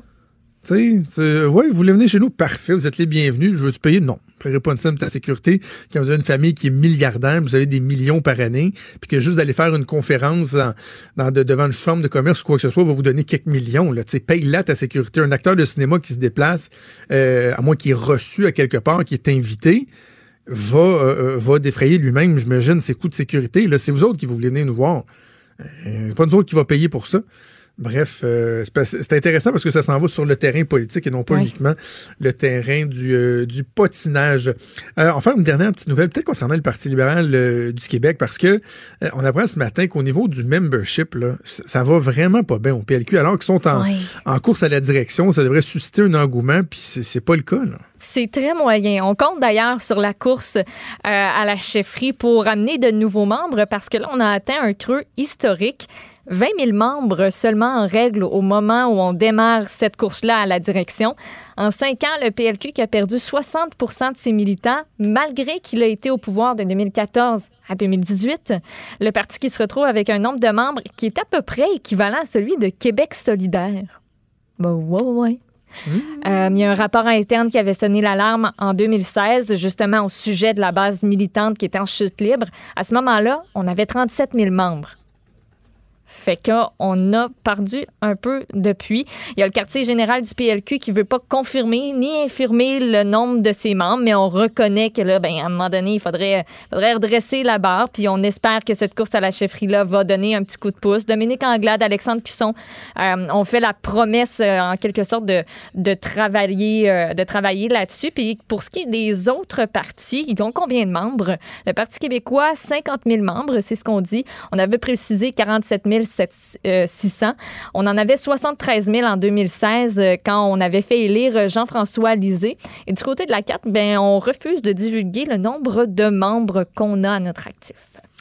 Oui, mais tu sais, la CAQ, c'est pas un parti de militantisme. C'est un parti, c'est plus un mouvement populaire. Donc, il euh, n'y a jamais personne qui a eu la prétention de dire à la CAQ que le membership était élevé. Mais le Parti libéral du Québec, c'est un parti qui avait un membership historiquement qui était très, très, très fort. Ça démontre deux choses, dans le fond. Ça démontre que le Parti libéral a vraiment plus la cote, a pas la cote, et que la course au leadership euh, à la chefferie ne semble pas créer un engouement qui va permettre d'augmenter substantiellement le, euh, le, le, nombre de membres. Mais l'autre chose aussi, c'est qu'il y a une réalité qui est très contemporaine. C'est que les partis politiques, de moins en moins, vont avoir des gens qui vont dire oui, oui, moi je suis militant, je veux une carte de manche, je vais m'impliquer. Ça rend la chose euh, encore plus difficile. C'est des mouvements qu'il faut créer. Ces mouvements-là ne passent pas nécessairement par une adhésion, une adhésion pleine et entière euh, à un parti politique. Et euh, c'est ce que vit le Parti libéral du Québec avec les impacts que ça a, les considérations financières. Parce que le nerf de la guerre, oui, c'est le fun d'avoir des militants, mais c'est que ces militants-là payent 5 pièces, 10 pièces, vont faire pour leur carte de membership, vont faire des dons partis. Et là, ben, il n'y en a plus. Il n'y en a plus de ça. Donc, ce sera à surveiller au cours des prochains mois si on va être capable de, relever un peu la situation du côté euh, du Parti libéral du Québec. Merci, Maude. Bougez pas, on revient. Pendant que votre attention est centrée sur vos urgences du matin, vos réunions d'affaires du midi, votre retour à la maison ou votre emploi du soir, celle de Desjardins Entreprises est centrée sur plus de 400 000 entreprises à toute heure du jour. Grâce à notre connaissance des secteurs d'activité et à notre accompagnement spécialisé, nous aidons les entrepreneurs à relever chaque défi pour qu'ils puissent rester centrés sur ce qui compte, le développement de leur entreprise.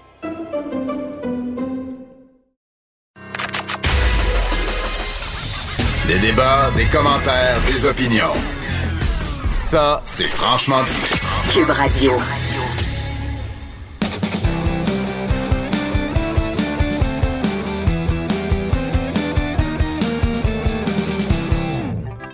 La chronique Disque dur avec Stéphane Plante. Salut Stéphane. Salut Jonathan. Bon, Stéphane, je suis content que tu me parles de Billie Eilish parce eh qu'il me semble que de, particulièrement depuis quelques semaines ou quelques mois, j'ai l'impression que je vois son nom partout. C'est comme la sensation du moment que je devrais savoir qui elle est, mais je ne sais pas c'est qui. Ben, je vais te donner une information. Plus une jeune chanteuse, très jeune chanteuse, autrice, compositrice, interprète, tout ça fait. Tout elle-même est accompagnée souvent de son, son frère, Phineas, pour écrire ses chansons. Mais là, elle vient d'être nommée euh, l'interprète de la chanson du prochain James Ben Bond, oui. No Time to Die. Donc, le, le- le célèbre 07 va avoir sa chanson. On a eu peur juste avant d'entrer en onde, euh, Maud et moi, parce qu'on pensait qu'il y avait un lien, que c'était euh, quelqu'un qui s'était qui avait envoyé la toune en sur YouTube et tout ça parce qu'elle n'est pas supposée être sortie encore, mais non, c'était une fausse alarme. On avait juste fait Ah. une bande-annonce avec une autre chanson de Billie Eilish par-dessus. Donc, euh, Méfiez-vous. Fausse alerte, méfiez-vous. Euh, mais c'était, c'est la plus jeune, donc, de l'histoire des interprètes de la chanson thème de James Bond, c'est vraiment la plus jeune. Avant, avant c'était Sam Smith. Il avait 23 ans, il avait écrit Writings on the Wall pour le film euh, Spectre. Donc, c'était en, ça, c'était en 2015. Un nouveau record est franchi avec euh, Mademoiselle Billie Eilish. Euh, Avec quel âge? Elle a 18 ans. Ah, 18 ans. 18 C'est ans. sûr que tu connais une de ces tunes. Mais Tu sais, attends, la chanson j'ai- de quoi tu- tu- tu- tu- C'est ça. C'est meilleur que moi Bad qui l'ai Ouais. I'm that bad type, make your mama sad type, make your girlfriend mad Je connais pas ça, mais un quand même rebelle, là, les cheveux bleus. Oui, oui. les- Oui. Tout à fait, mais. euh, C'est pas fait- une pop star. Non, c'est ça, elle n'est pas le- la, la- la dégaine habituelle là, des chanteuses pop. Et elle écrit toutes ses chansons aussi. Euh, c'est ce qui m'a amené à penser aujourd'hui, c'était quoi les chansons les plus marquantes? Oui. Et quand je dis marquantes, c'est pas toujours pour les bonnes raisons.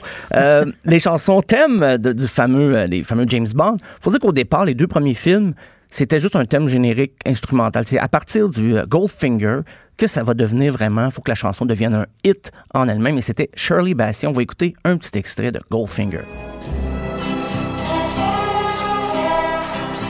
Goldfinger.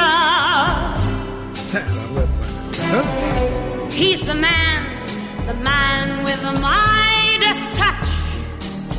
C'est très théâtral. Oui, c'est ça. C'est dans le style James Bond. Ah oui, oui, tout à fait. Puis le, le reste de, l'orchestration aussi. C'était le, le directeur musical, ben, le- qui est compositeur lui-même, John Barry, qui dirigeait les séances en studio. Et il demandait toujours à Shirley Bassey, euh, peux-tu pousser plus, peux-tu pousser plus? Et finalement, elle a décidé, bon ben, je vais enlever mon soutien-gorge parce que je suis pas capable de pousser plus la note que ça. Ce qui ressemble quand même à une autre anecdote de l'enregistrement pour Thunderball avec ce beau euh, monsieur Tom Jones.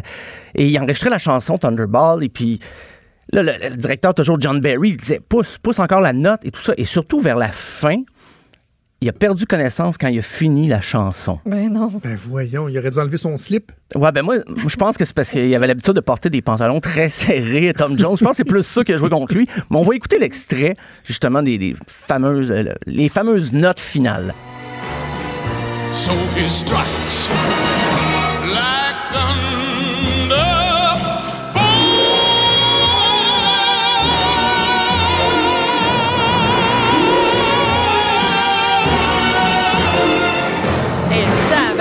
aussi. Moi. Ouais, j'ai un choc vagal, je pense. c'est- Choc vagal. Et c'est pas. on- C'est en 1965. là. Pas d'autotune ici, pas de, Non. de- de renforcement électronique pour permettre de, de- de garder la note. Non, non, Monsieur Tom non. Jones. Barry il était avec ses tripes. Et c'était, il s'est surpassé. Euh, mais par la suite, je ne ferai pas jouer tous les extraits, mais il y a Nancy Sinatra qui a chanté en 67 You Only Live, Only Live Twice. Mais on l'avait proposé à son père, à Frank Sinatra, puis lui a dit Non, ma fille, elle a un gros succès, là, These Boots Are Made for Walking, ça serait bon pour elle. Et effectivement, donc, c'est une de ses plus grosses chansons en carrière. L'autre version que j'aime bien, c'est euh, Paul McCartney and the Wings, Live and Let Die.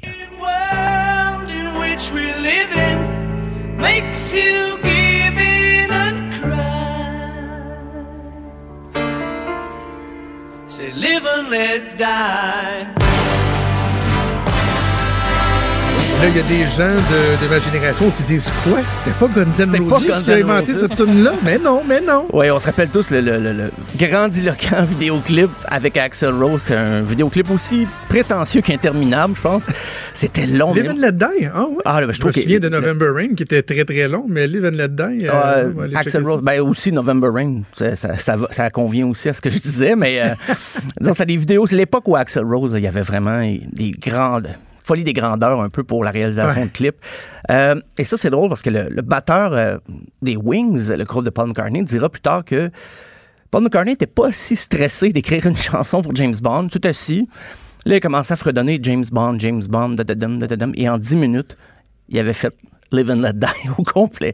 Tout simplement comme ça. Il a, écrit la chanson en 10 Ah, minutes. oui. Et ça a commencé de zéro. Il n'y avait pas une idée qu'il avait noté sur un papier. Il a vraiment fait ça en 10 minutes. Donc, euh, chapeau, M. McCartney. Euh, les suivants, c'est là, on change de décennie. C'est en 85, A View to a Kill avec Duran Duran. Meeting you with a view to a kill. Face to face in secret places. Je connais pas celle-là? Je reconnais, euh, on je reconnais Duran Duran, mais la, la C'est- tune, je la connais pas. C'est le dernier film de Roger Moore dans la série de James Bond. Et c'est une drôle de rencontre qui a amené le groupe avec le directeur musical qui était plus euh, John Barry à ce moment-là, mais John Taylor, le bassiste de Duran Duran. Un certain soir, plutôt éméché, il a approché le directeur musical, un certain Albert Broccoli, c'est vraiment son nom. C'est pas Annie Nice. Broccoli. Il l'a approché, il lui a dit Pourquoi les, les chansons des derniers James Bond sont si médiocres Et le producteur, le directeur musical, a dit Ben, OK, vous allez vous en occuper. C'est bon? Parfait. Et c'est comme ça que c'est né. Et puis plus tard, ce, directeur musical-là va s'occuper des albums de Duran Duran. Donc, ce qui était un coup de gaucho au départ de John Taylor est devenu une association professionnelle qui, qui- qui a duré. Donc, euh, bravo, Monsieur Taylor. Euh, sinon, d'autres versions qui ont quand même marqué Tomorrow Never Dies, Sheryl Crow. Euh, la pauvre Katie Lang a vu sa chanson rejetée parce que c'était Oh. c'était elle qui devait la chanter. Elle avait sa propre pièce qui s'appelait Tomorrow Never Dies, mais finalement, Sheryl Crow, d'une drôle de façon, s'est retrouvée à, à soumettre sa chanson. Et quand le directeur musical l'a entendu, il a fait Ah, désolé, Katie Lang, voilà. Ah, c'est chien. C'est chiant un peu. Quand tu penses que tu Wow. l'as, puis finalement, pow, Et dernière non. minute. De- Il y a aussi The World Is Not Enough de Garbage en 99, qui a quand même bien. euh, ça avait surpris un peu les fans de Garbage parce qu'on était beaucoup moins guitare sur cette chanson-là. Euh, quand je disais faire euh, des chansons marquantes, peut-être pas pour les bonnes raisons, il y a Die Another Day de Madonna qui. J'ai euh, hâte que t'en parles. quand c'est sorti, Elton John a dit que c'était la plus mauvaise chanson tirée d'un film de la série. Et là, Madonna, bien sûr, n'a pas apprécié ce commentaire-là, mais elle devait assister aux, aux Golden Globes et euh, son siège était réservé à côté d'Elton John. Fait qu'elle a décidé de boycotter les Golden Globes. On va écouter quand même un extrait, ça, ça vaut la peine. This secret, I'm gonna close my body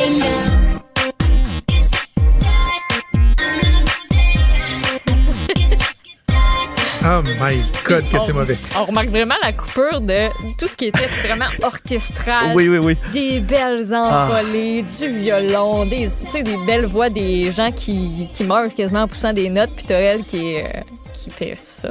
Ouais, je dis en, Ça. en 65, Tom Jones, il n'y avait pas d'autotune, mais en 2002, l'autotune existait. Oh, on l'entend oui. très bien. Euh, la prochaine, euh, une autre approche, c'est Chris Cornell en 2006.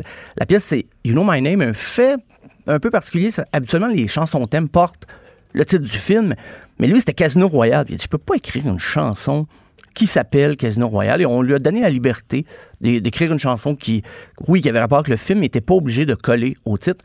C'était pas la première fois, par exemple, en 83, Rita Coolidge avait écrit All Time High pour le film Octopussy. On va écouter Chris Cornell, cet extrait.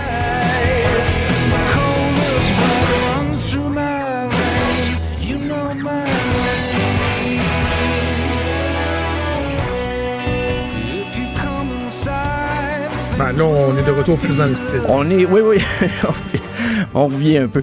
Euh, sinon, une autre version qui avait marqué, c'est Another Way to Die, Alicia Keys et Jack White. C'était la première fois qu'un duo interprétait la chanson thème. Ça avait surpris un peu les fans, autant d'Alicia Keys euh, que Jack White. Et surtout que cette année-là, Amy Winehouse avait aussi tenté par tous les moyens de convaincre les producteurs de la choisir comme interprète. Et bon, ils avaient arrêté leur choix sur Alicia Keys et Jack White. Et Amy, Amy Winehouse avait pété une coche, avait dit, bon, c'est ça, vous optez pour quelqu'un de clean et tout ça plutôt qu'une chanteuse euh, rebelle qui a du cran. Mais dans le fond, Jack White euh, correspond un peu à ce que Amy Winehouse reprochait à Alicia Keys, mais ça, c'est une autre histoire. Sinon, il y a Adele avec euh, Skyfall en 2012. C'est la première fois qu'une chanson remportait, une chanson de James Bond remportait l'Oscar de la ch- meilleure chanson originale. On va écouter Skyfall.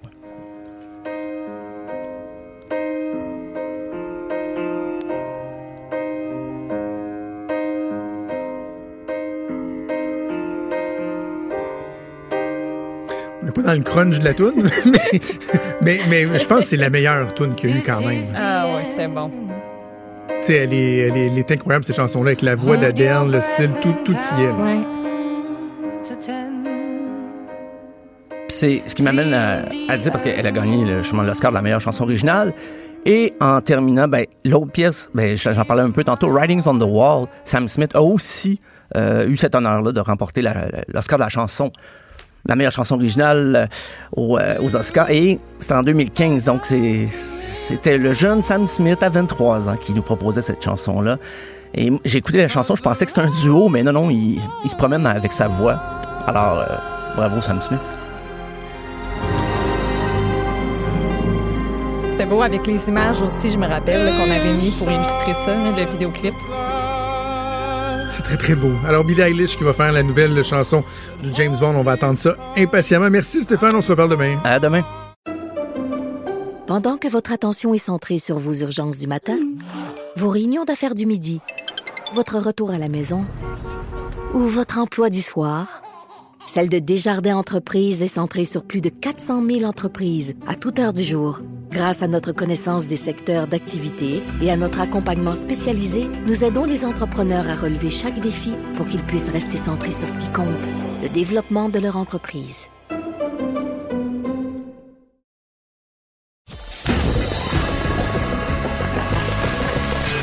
Franchement dit.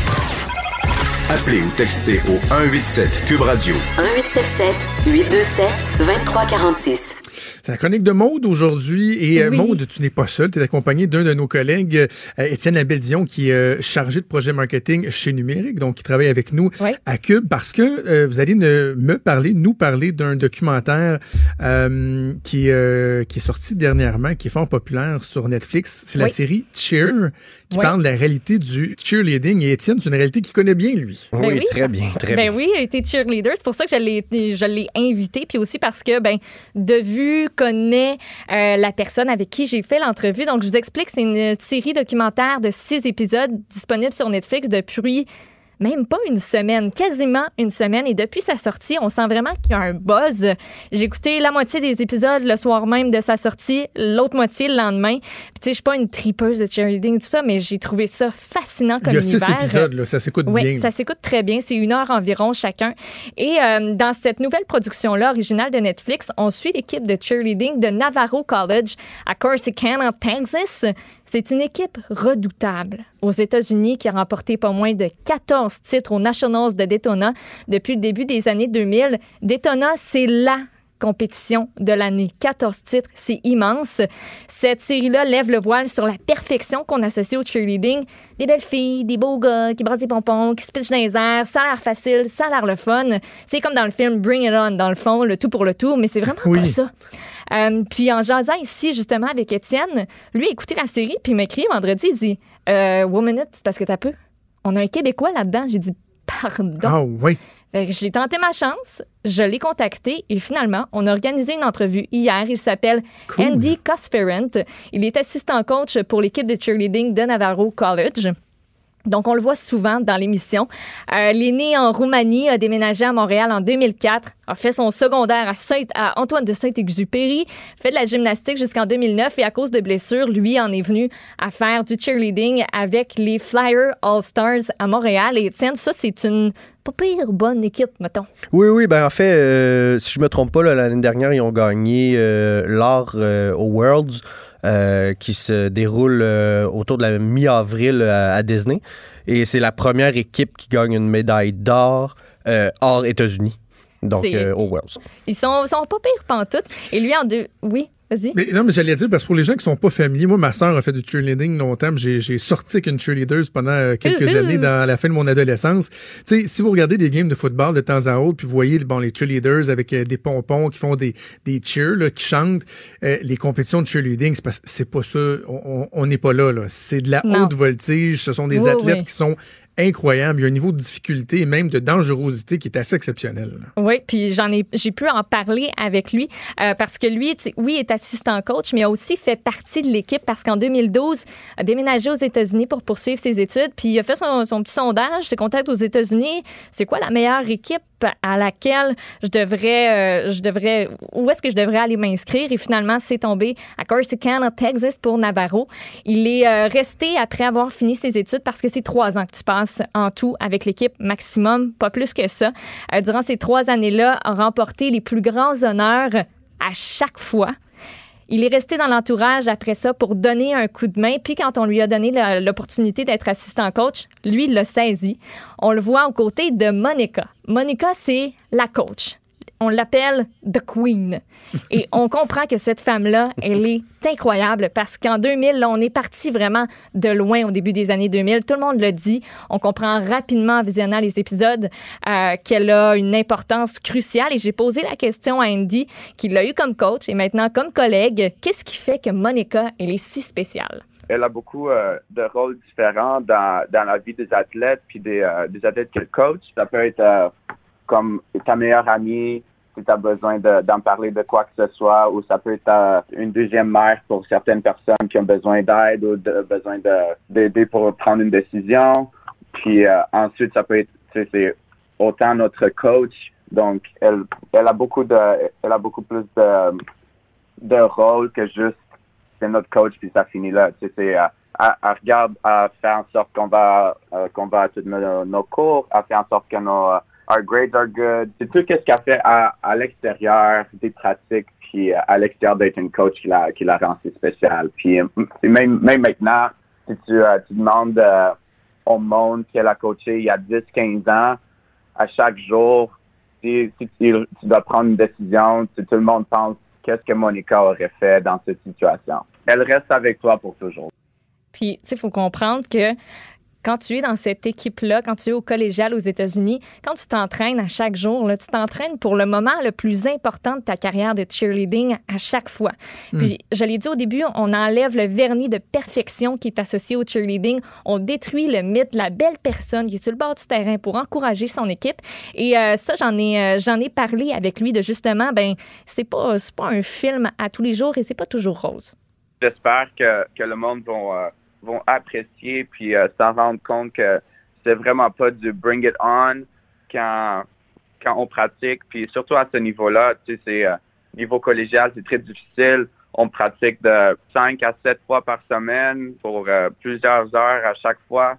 Donc, j'espère que le monde va comprendre, puis euh, on va avoir plus de respect pour notre sport parce que ça fait beaucoup d'années que le monde, euh, tu sais, pense le cheerleading, c'est juste, euh, on s'en va à des games de, foot, puis on va juste être sur le, à côté avec des euh, pom-poms, puis tout ça, puis on va juste avoir euh, du maquillage, puis des plein de cheveux partout. Donc, j'espère que le monde va, euh, vont apprécier notre sport un peu plus, puis euh, s'en rendre compte de, de tout l'effort puis des heures de pratique que- qu'on on met, puis surtout qu'on en met autant, sinon plus que, que quelques autres sports. Moi, ça, ce documentaire-là m'en a vraiment fait prendre conscience. Et euh, Andy Cosferent, il le reconnaît, dans chaque sport, il y a toujours des risques de se blesser. Ben oui. Mais euh, moi, je l'ai vraiment compris en regardant l'émission. C'est heavy ce qu'ils font. Euh, puis dans le cas du cheer, voici à quoi ça peut ressembler. Puis durant la série, vous allez, des fois, là, vous allez faire des, des oh, tabarnouche, puis vous allez quasiment avoir mal pour les filles puis les gars qui s'entraînent. Dans la série euh, Netflix, il faut aussi se, rendre compte que nous, on a fait, c'est une saison complète, donc c'est à peu près neuf mois de pratique et tout. Puis euh, nous, on a filmé environ heures, 12 heures par jour.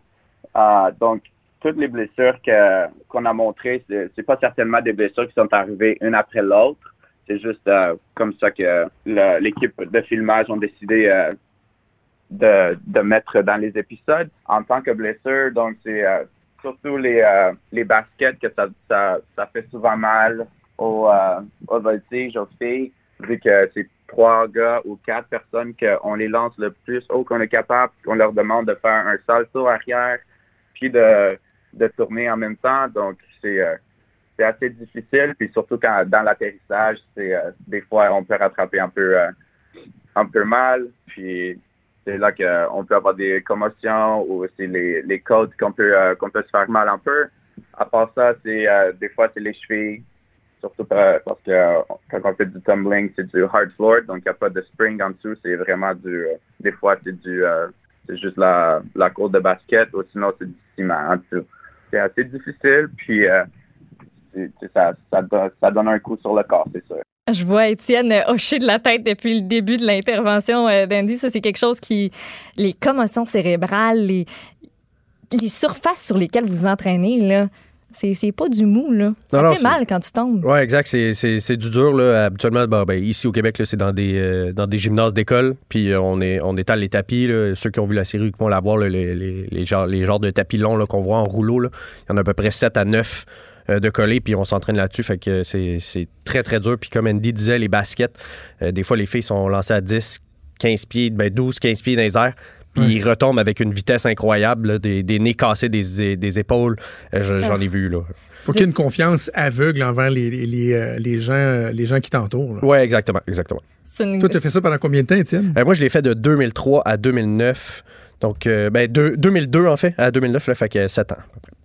OK, une question que je, dois te poser. La participation des gars dans les équipes de cheerleading, est-ce que c'est de plus en plus répandu? Moi, répandu? Moi, je me souviens à l'époque, les gars, il y avait de la misère à en, en, en recruter, puis ils faisaient les, les spotters qu'on appelle. Ils étaient en arrière pour euh, protéger les filles au cas où il y a des chutes. Mais de plus en plus, les gars sont partie intégrante des équipes de cheerleading, euh, font, font les numéros de danse et tout. Oui, exactement. Ben, en 2002, moi, quand j'ai commencé, j'étais euh, ben, le seul et deux, trois semaines après, il y a quelqu'un qui s'est joint à moi. Mais rendu en secondaire 5, là, on était neuf euh, gars à, à participer dans l'équipe. Et euh, rendu au niveau collégial, euh, ben, là, on était, on était facilement, je pense, 10 gars. Et oui, ils participent les danses, les sauts, euh, la gym, puis les stunts. Puis on le voit dans, dans, dans l'équipe, leur importance aussi. Puis on mise sur plusieurs personnes différentes là, où on montre leur histoire. Puis c'est des histoires qui sont, euh, qui sont pas faciles, des vécus, euh, je dirais même euh, troublants dans un Mhm. certain sens, euh, qui nous sont présentés. Puis le cheerleading, j'ai posé la question, elle dit, oui, ça en a sauvé euh, plusieurs, euh, plusieurs d'entre eux. Ah, C'est des belles, valeurs. L'esprit Ouais. d'équipe, la compétition, la détermination. Donc, Cheers, c'est disponible sur Netflix. Merci, Maud. Merci, Étienne. Ben, merci à toi. ton tour euh, en studio. On se Ben, reparle bientôt. On remercie également à Joanie Henry à la mise en onde et à Mathieu Boulay à la recherche. C'est Sophie Durocher qui s'en vient. On vous donne rendez-vous demain à 10h. Ciao. Cette émission est maintenant disponible en podcast. Rendez-vous dans la section balado de l'application ou du site cube.radio pour une écoute sur mesure en tout temps. Cube Radio, autrement dit. Et maintenant, autrement écouté.